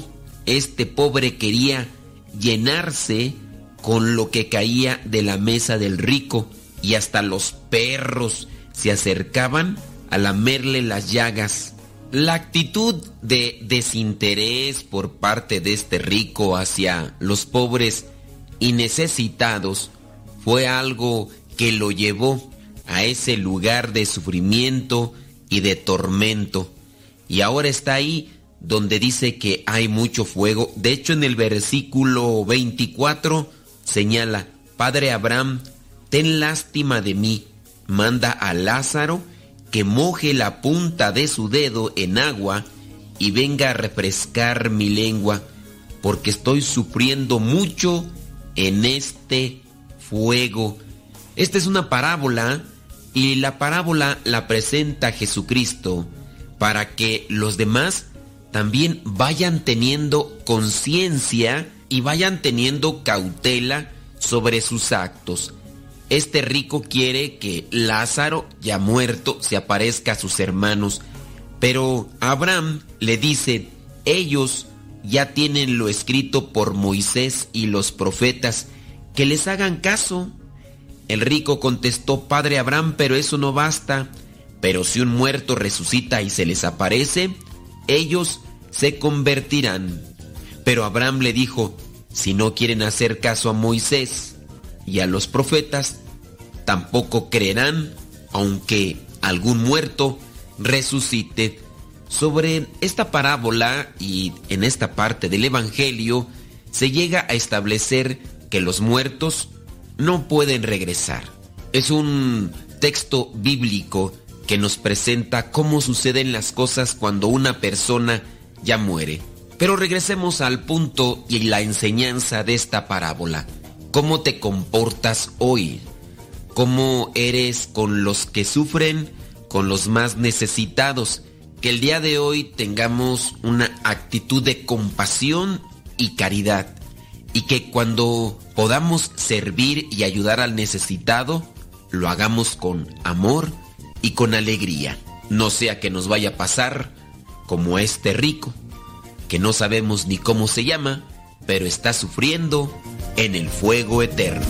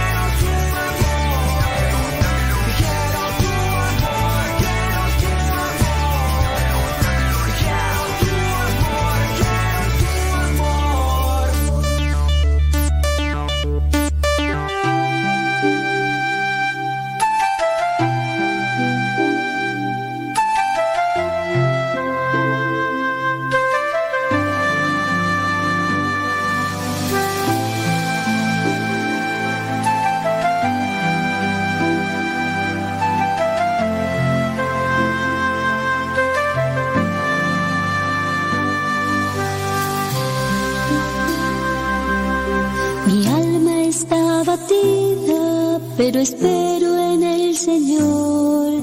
Él es castillo fuerte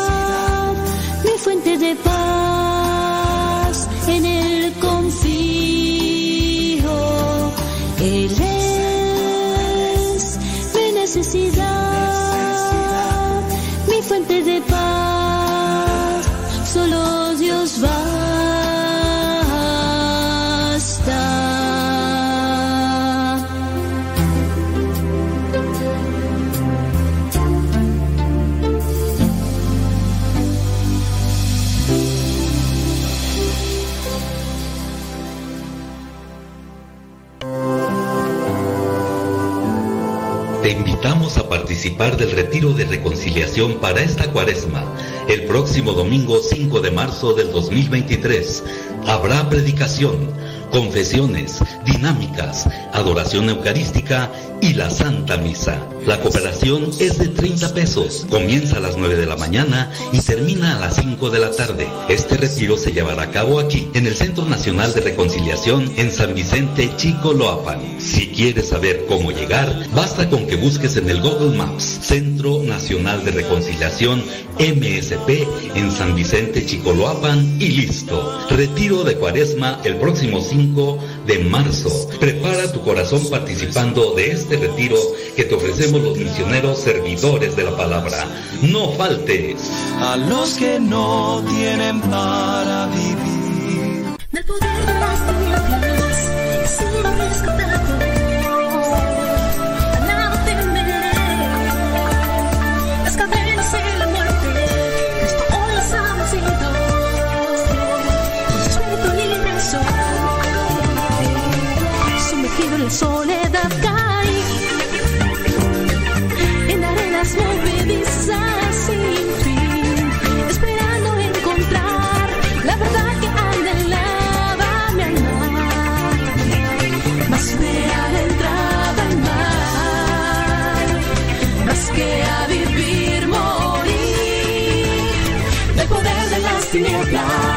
he sido rescatado.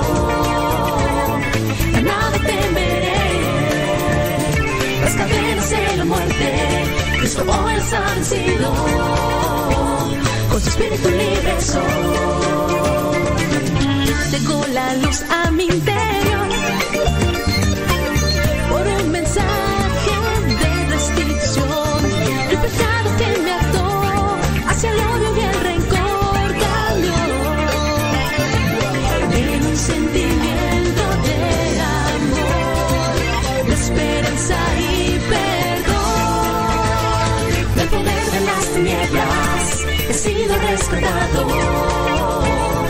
A nada temeré.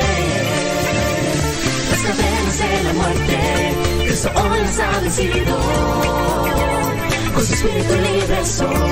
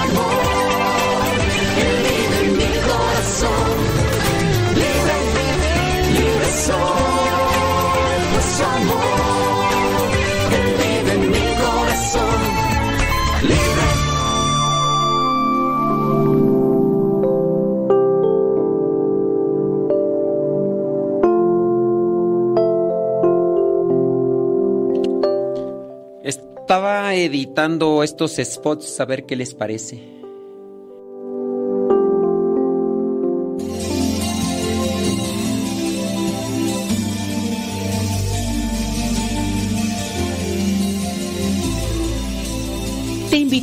Participar del retiro de reconciliación para esta cuaresma. El próximo domingo 5 de marzo habrá predicación, confesiones, dinámicas, adoración eucarística y la Santa Misa. La cooperación es de solo 30 pesos. Comienza a las 9 de la mañana y termina a las 5 de la tarde. Este retiro se llevará a cabo aquí, en el Centro Nacional de Reconciliación de San Vicente Chicoloapan. Si quieres saber cómo llegar, basta con que busques en Google Maps Centro Nacional de Reconciliación MSP en San Vicente Chicoloapan y listo. Retiro de Cuaresma próximo 5 de marzo. Prepara tu corazón participando de este retiro que te ofrecemos los misioneros servidores de la palabra. supieran cuánto había esperado el poder tenerlos entre mis brazos. No me importa que era de sus vidas, dejen que mi amor cure sus heridas.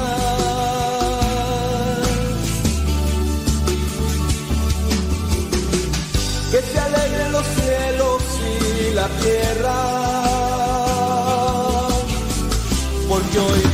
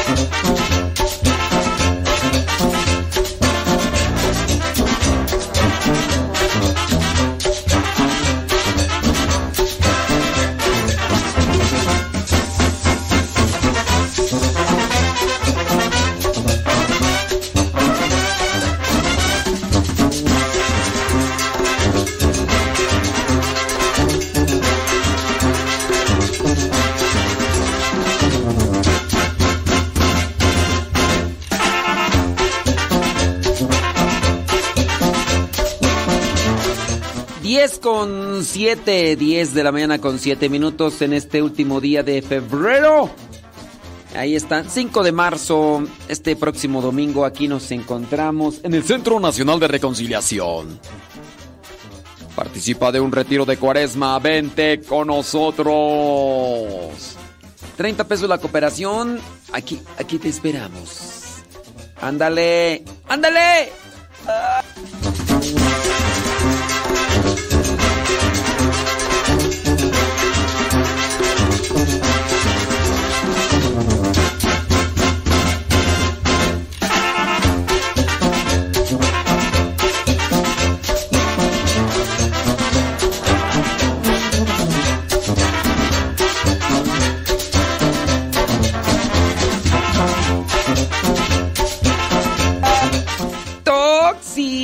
La Toxic de- del Antiguo Testamento. ¿Qué pasiones, Leito Rojas? Ahí en la Ciudad de México. Ándele pues. Ándele pues. ¿Qué dice por acá? Le quedó bien la edición. Ándele. Muy bien. Qué bueno. Dice, muy bien. Bueno, pues nuestra oración te acompaña. Mm.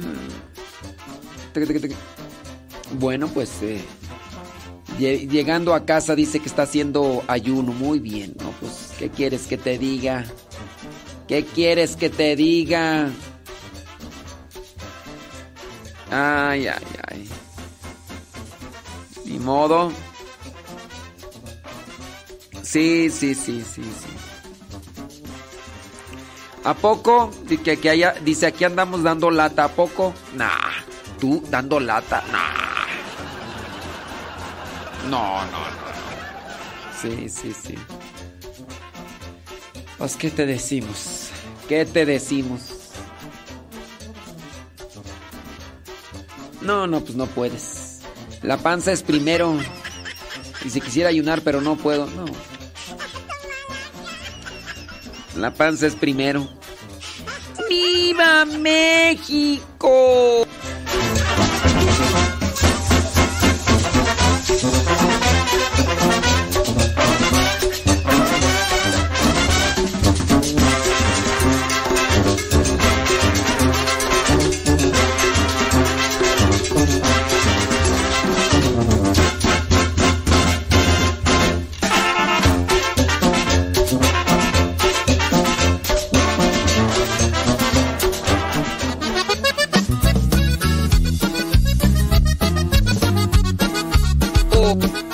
allá Nueva York con, con mucha lluvia. Nos están mandando unas fotos por acá. Sí. No, no, no, no. Por tu colitis. Dice que no puede ayunar por, la por su colitis. Todo pueblo nació.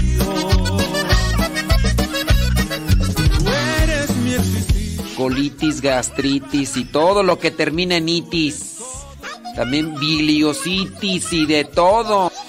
Todo habla de ti. Todo habla de ti. Todo habla de ti, de tu grande amor y de tu existencia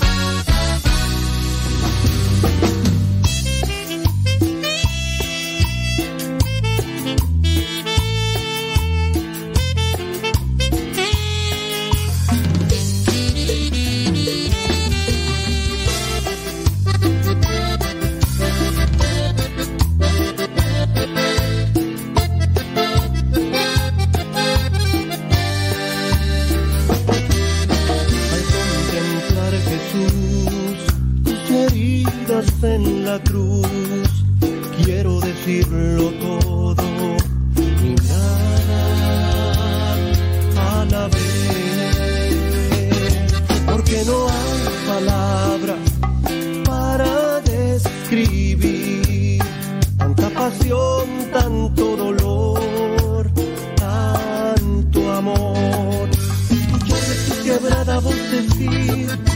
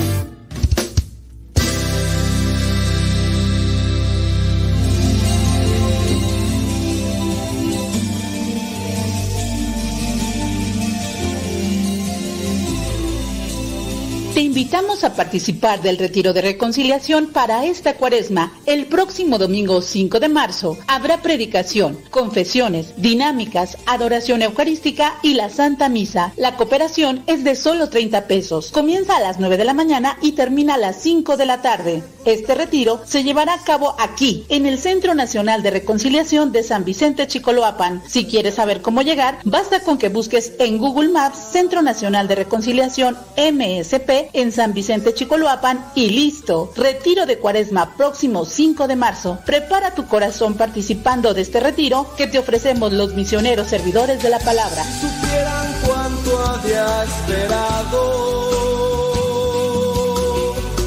el poder tenerlos entre mis brazos. No me importa que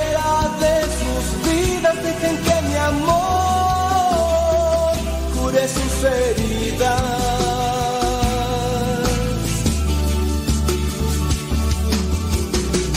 que se alegren los cielos y la tierra, porque hoy mis hijos Para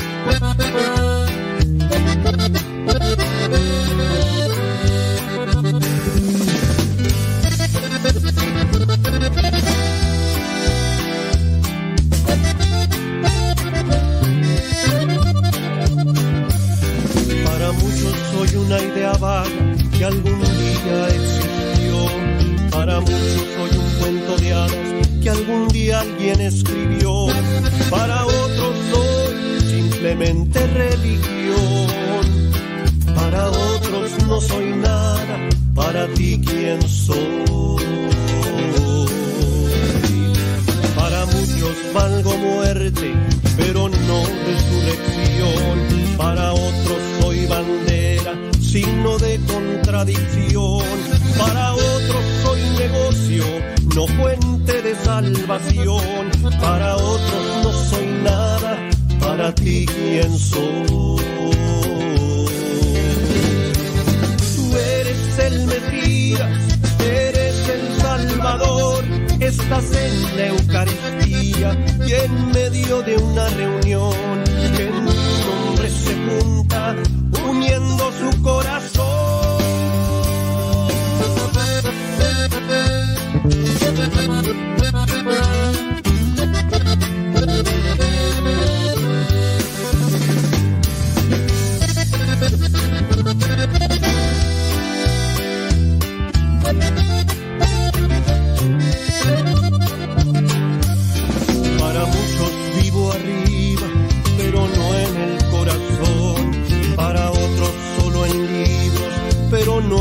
la población.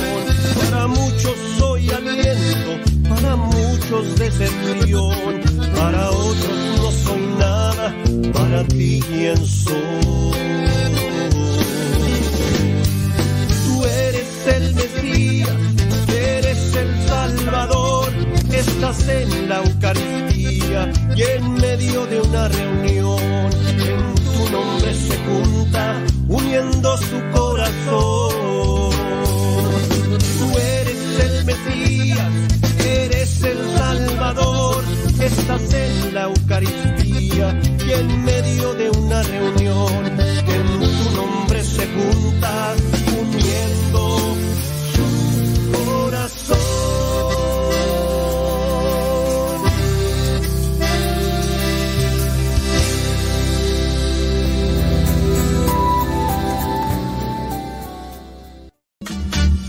Roger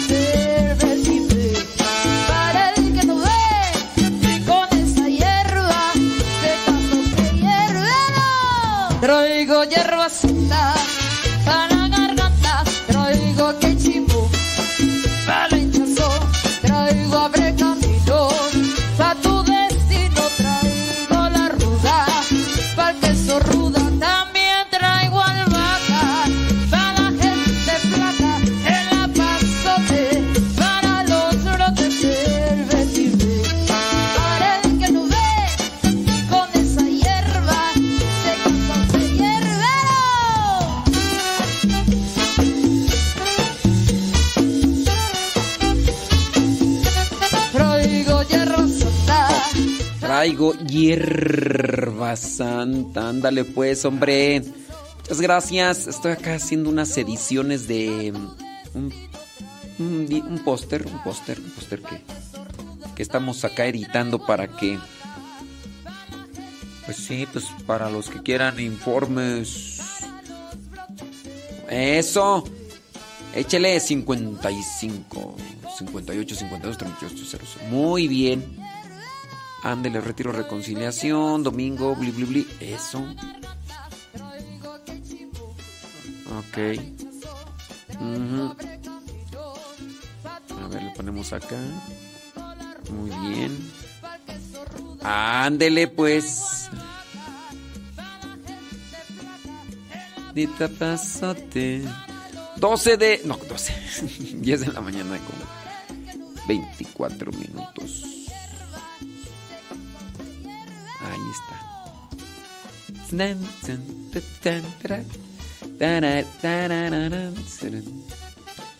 Déjame ver por acá. Muy bien. Gracias, gracias.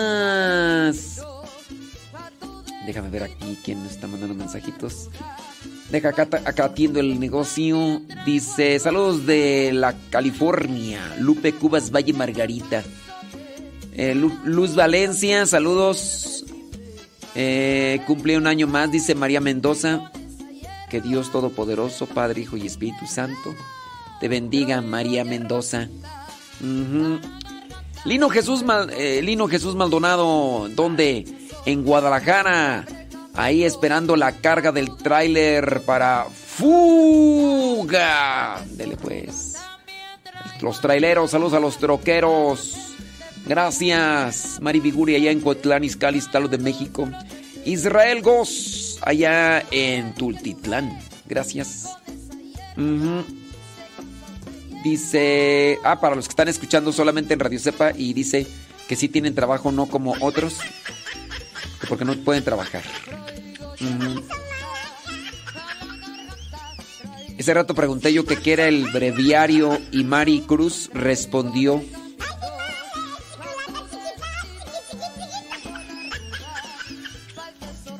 Ándele pues.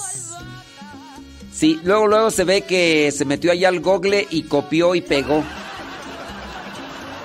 ¿Qué es el breviario? Lo que encontró puso. Ándele pues. ¿Qué es el breviario? Mari Cruz allá en Columbus, Ohio. Bueno, eso. Saludos, gracias. Desde La Habra, California. Saludos a todos los de Guanajuato. ¡Hora, vale! ¡Hora! ¡Hora, pues, hombre! Sí. ¡Sobres! Que cómo amanecí, acostado y en ayunas. Sí. Sí, ah, mire qué bien. Qué bien. Me preguntó una persona que en qué parte de la palabra de Dios habla del purgatorio. En ninguna. No nos escandalicen. En ninguna parte de la Biblia habla del purgatorio. Así, hablar, decir, el purgatorio esto, ¿no? Sí, no, en ninguna parte de la Biblia habla del purgatorio. Y ya. Sí, con eso te sacas ese tipo de gente molesta aquí. Yo, yo nada más vivo y hago caso de lo que diga la palabra de Dios. Cálmate. Cálmate. No es cierto eso que dices. Por... Sí, no es cierto. Si, si en verdad, cuando, cuando, cuando alguien, miren, cuando alguien comience con esas cosas de, yo lo que no está en la Biblia, yo no lo hago caso. A ver, búsquenle el pasaje ahí donde dice, si tu ojo es ocasión de pecado, córtatelo. Dile, a ver, o dime mentiras, dime si no has pecado con la vista. Dime si no has pecado con la vista. O con la mano. O con el pie. Dime. Si no has pecado con la vista, eres un mentiroso. Y a ver, sácatelo. A ver si es cierto que tú muy, muy fiel a la palabra de Dios. Ah, cómo me, me encienden. Cómo me encienden esos que... Ay, lo que no está en la Biblia yo no lo hago caso. Ah, dale pues, hombre. Chele pues, dice por acá, saludos. Kevin Bernie, ¿qué transita por tus venas? ¿Qué pasotes? Con tus zapatotes. Sí. Dice que... Ujú. Dice que si sí voy a estar. Que porque mañana toca limpieza. No, no voy a estar. Me voy a ir a Cancún. Me voy a ir a Cancún. Voy a ir a Puerto Vallarta. Me están invitando a, a Mexicali y a, a Sinaloa. ¿Cómo se llama? Puerto Peñasco. Puerto Peñasco. Pero me están invitando. Que, que, que sí se llama Puerto Peñasco. Entonces, pues me voy a ir a Mexicali. Dicen que de los lugares más calientes es Mexicali. ¿Sí es cierto? Los que viven por allá. De los lugares así más calurosos dicen que Mexicali. Y entonces me están invitando. Ey, todavía no tengo la. Todavía no tengo la. La seguridad de ir, pero. Y el que me está invitando se llama Héctor García. Héctor García.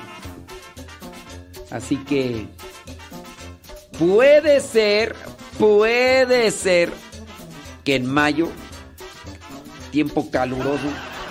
Puede ser que se haga, puede ser que se haga.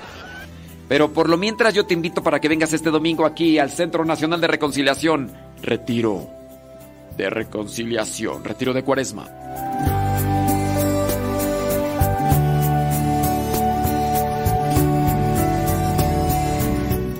Dice Marta Juan Torres que ya quiere ir a... bueno... Ay, no, eres sí. Es mejor ni voy a decir porque al, rato voy a decir, me van a llevar al infierno a ver si ahí sí quieres ir.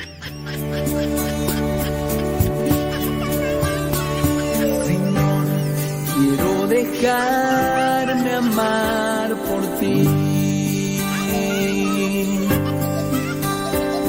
Señor, quiero amar por ti. En tus manos pongo hoy mi corazón. Ya ni aguantas, fuiste tres días allá con tu familia y llegas toda chacosa. La pirinola toda enferma, ya ni aguantan. ¿Para qué?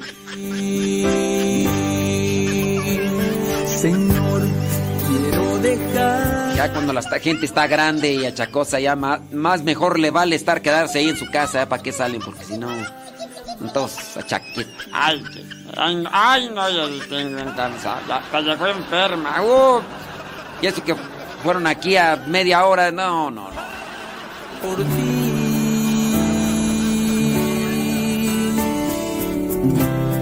En tus manos pongo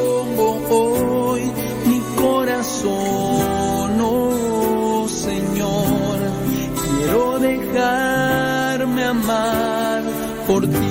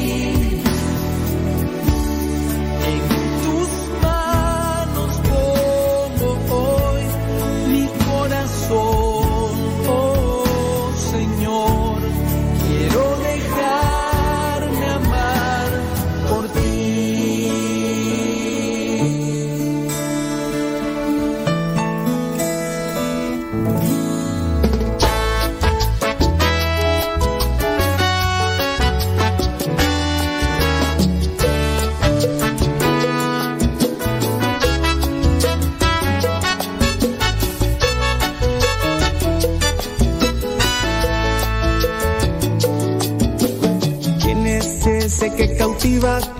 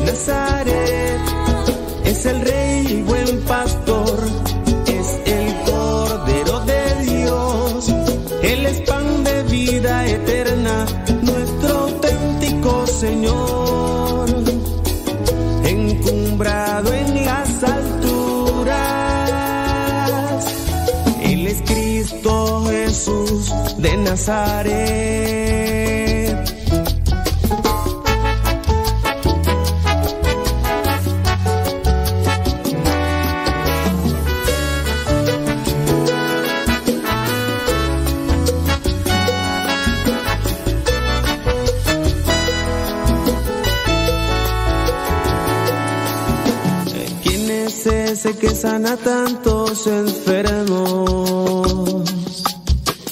¿Quién es ese que alivia el sufrimiento?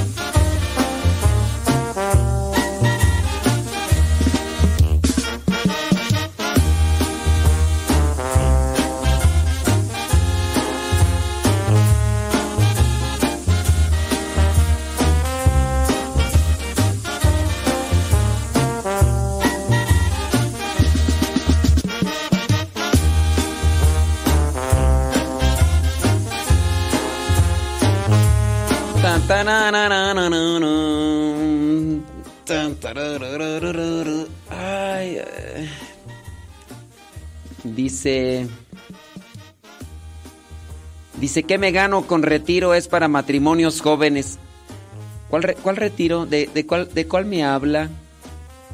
¿De qué me habla? Sí. No sé de qué, de qué me habla. Retiro para matrimonios jóvenes de... ¿Quién está hablando de retiro para matrimonios? Vamos a tenerlo que poner otra vez el, el- mensaje. A ver, póngale atención bien, por favor.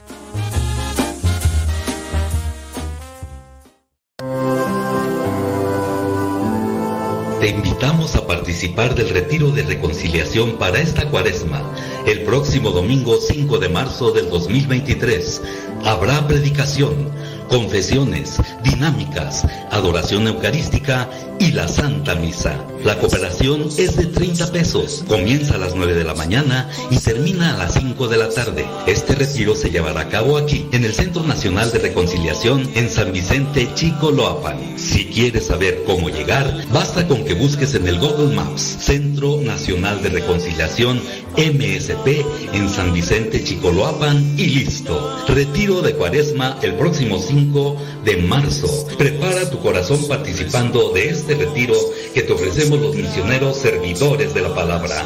No faltes. a los que no tienen para vivir.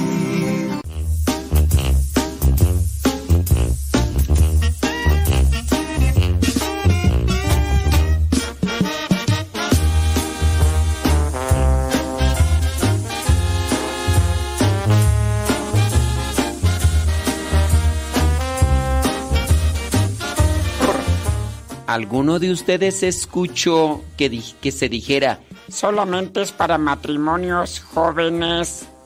Solamente es para matrimonios jóvenes. ¿Alguno de ustedes escuchó? Sí, porque yo no escuché. Eh, sí, sí, sí, sí. Ándele pues. No, pues yo no escuché. Yo no escuché. ¿Algunos de ustedes escuchó? Porque puede ser que mi, mi oído ya me esté fallando. Sí, sí, sí, sí, sí. Bueno, pues ni modo, ¿verdad? Déjeme ver, este domingo aquí les esperamos en el centro. Pregunta, padre, ¿en el bautismo cuando el ahijado fallece ya se acabó el compadrazgo? Miren, vamos a retomar one more time este tema. One more time. Esto del compadrazgo no sé qué le llaman ustedes, pero el ser padrino es un compromiso, no es un título, no es un sacramento. Muy bien pueden estar los padrinos y si ayudan, qué bueno. Porque hay muchos que nada más están ahí haciendo bulto. No es el compadrazgo, no es un título, no es un sacramento.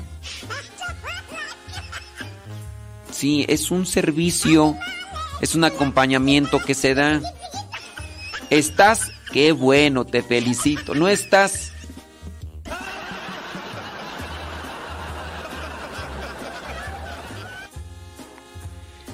que si pueden bautizar los hermanos a un hermano. No, el que bautiza es el, sacerdote o el diácono.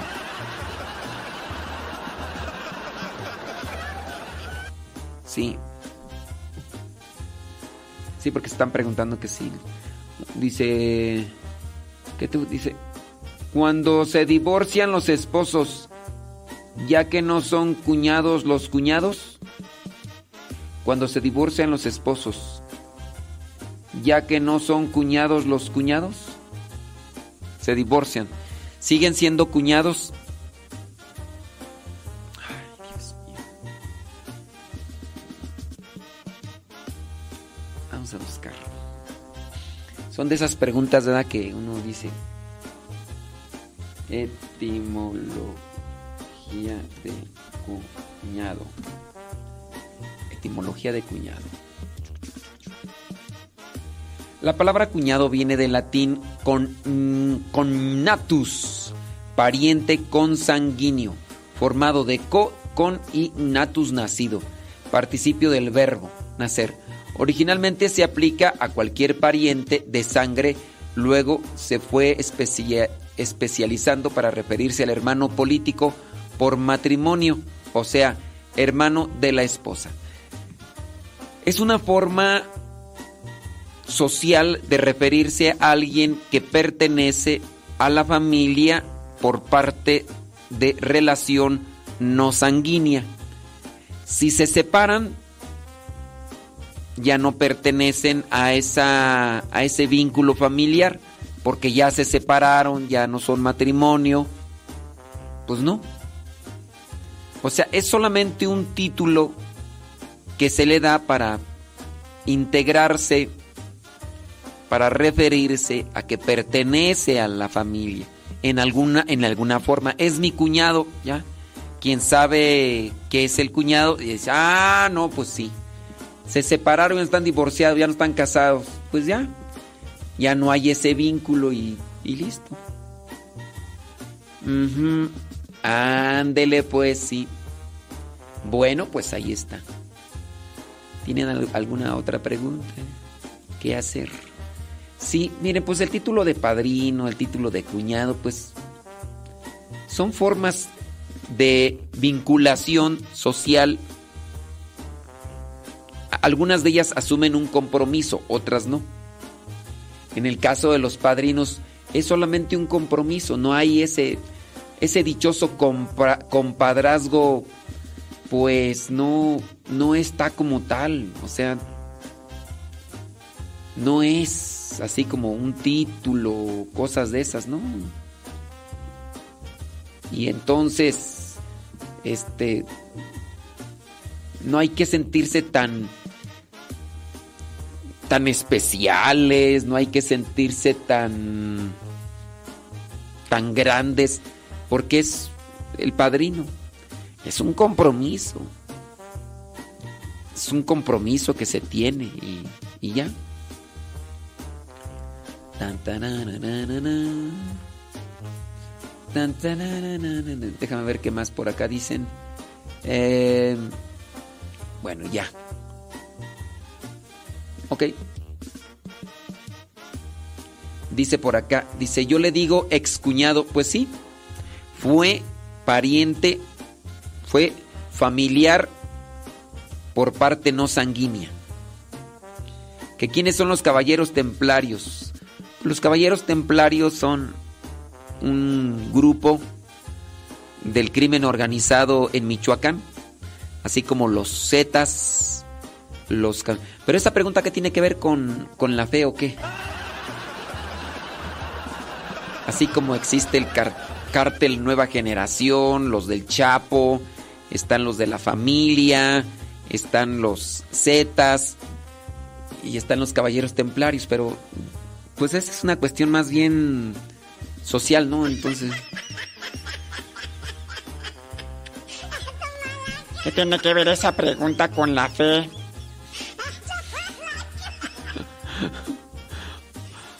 ay, harto, harto me van a preguntar que cuánto cuesta el kilo de jitomate. ¿Cuánto cuesta el kilo de zanahorias? Sí. Que si un abuelito puede ser padrino, no, ya el abuelito está ya más para allá que para acá. No, consigan a alguien que todavía tenga más tiempo, más posibilidades de tiempo. Sí, a un abuelito ya. Ya el abuelito a veces ni se puede mover, ¿no? Sí, y además ya el abuelito ya le queda menos tiempo de vida, ya. Puede, pero pues ya por poquito tiempo. No, busquen a alguien que pueda todavía durar un poquito más.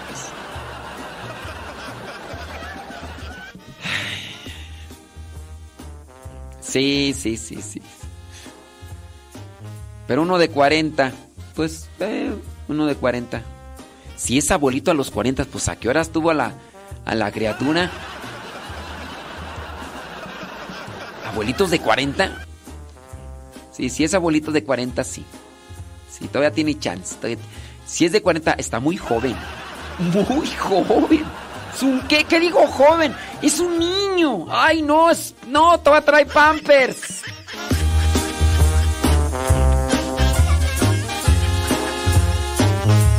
Oh, qué, qué bar. No, de 40 años. No, ¿qué te digo? No, no, no. Jovenazo, jovenazo. No, no, no, no, no, es otra cosa.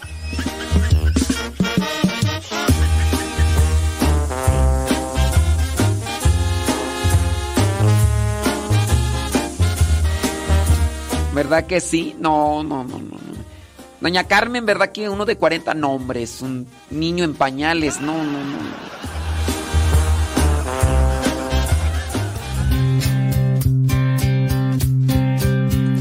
¿Te imaginas qué pasaría si tú dejaras de creer en ti? Si de pronto tú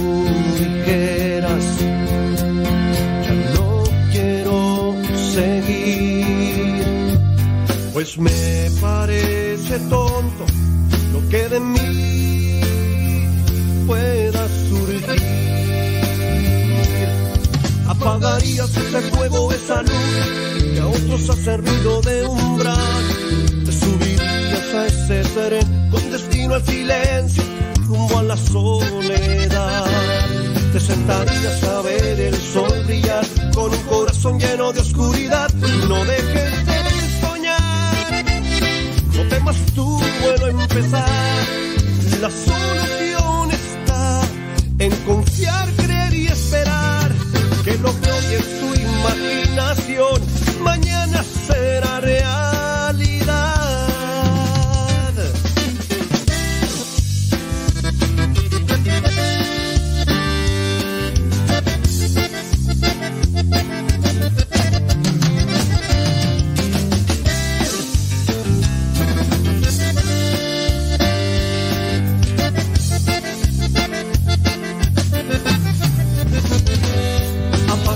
Ese fuego, esa luz que a otros ha servido de umbral.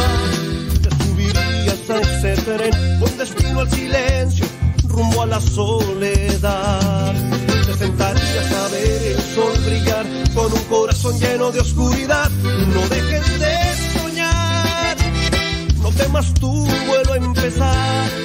La solución está en confiar y creer y esperar lo que es tu imaginación mañana será realidad.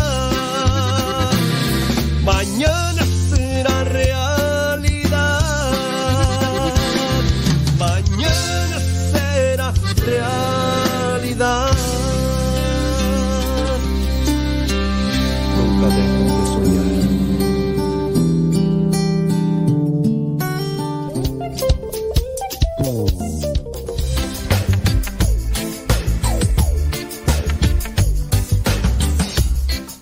No, yo, yo la información que estoy dando no está equivocada. Los Caballeros Templarios, pues es un- una organización de crimen.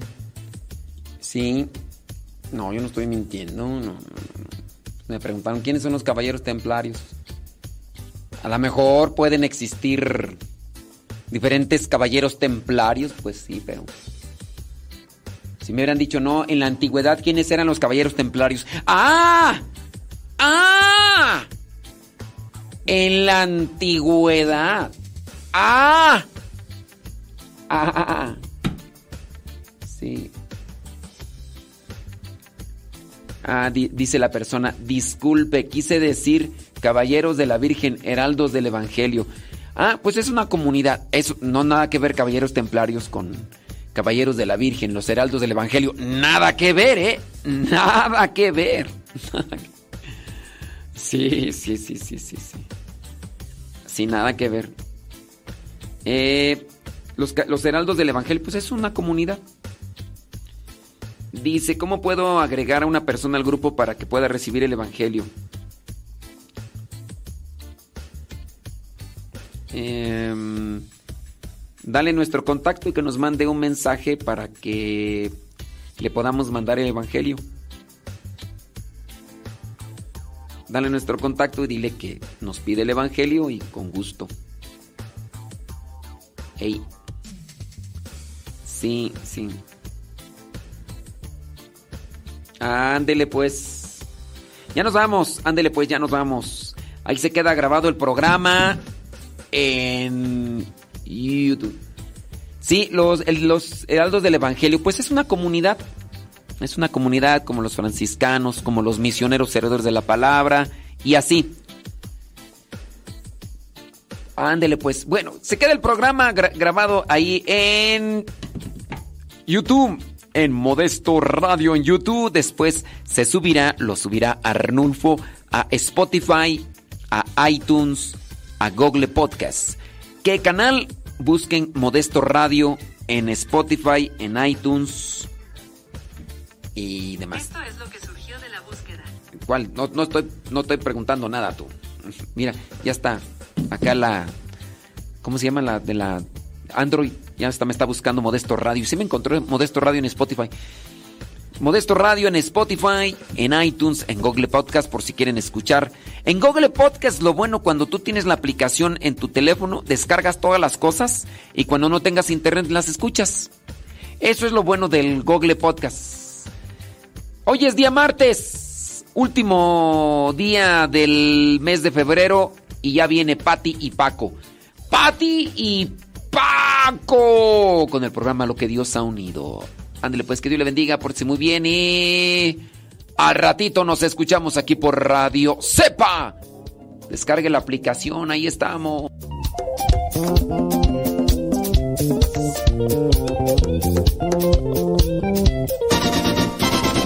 Más.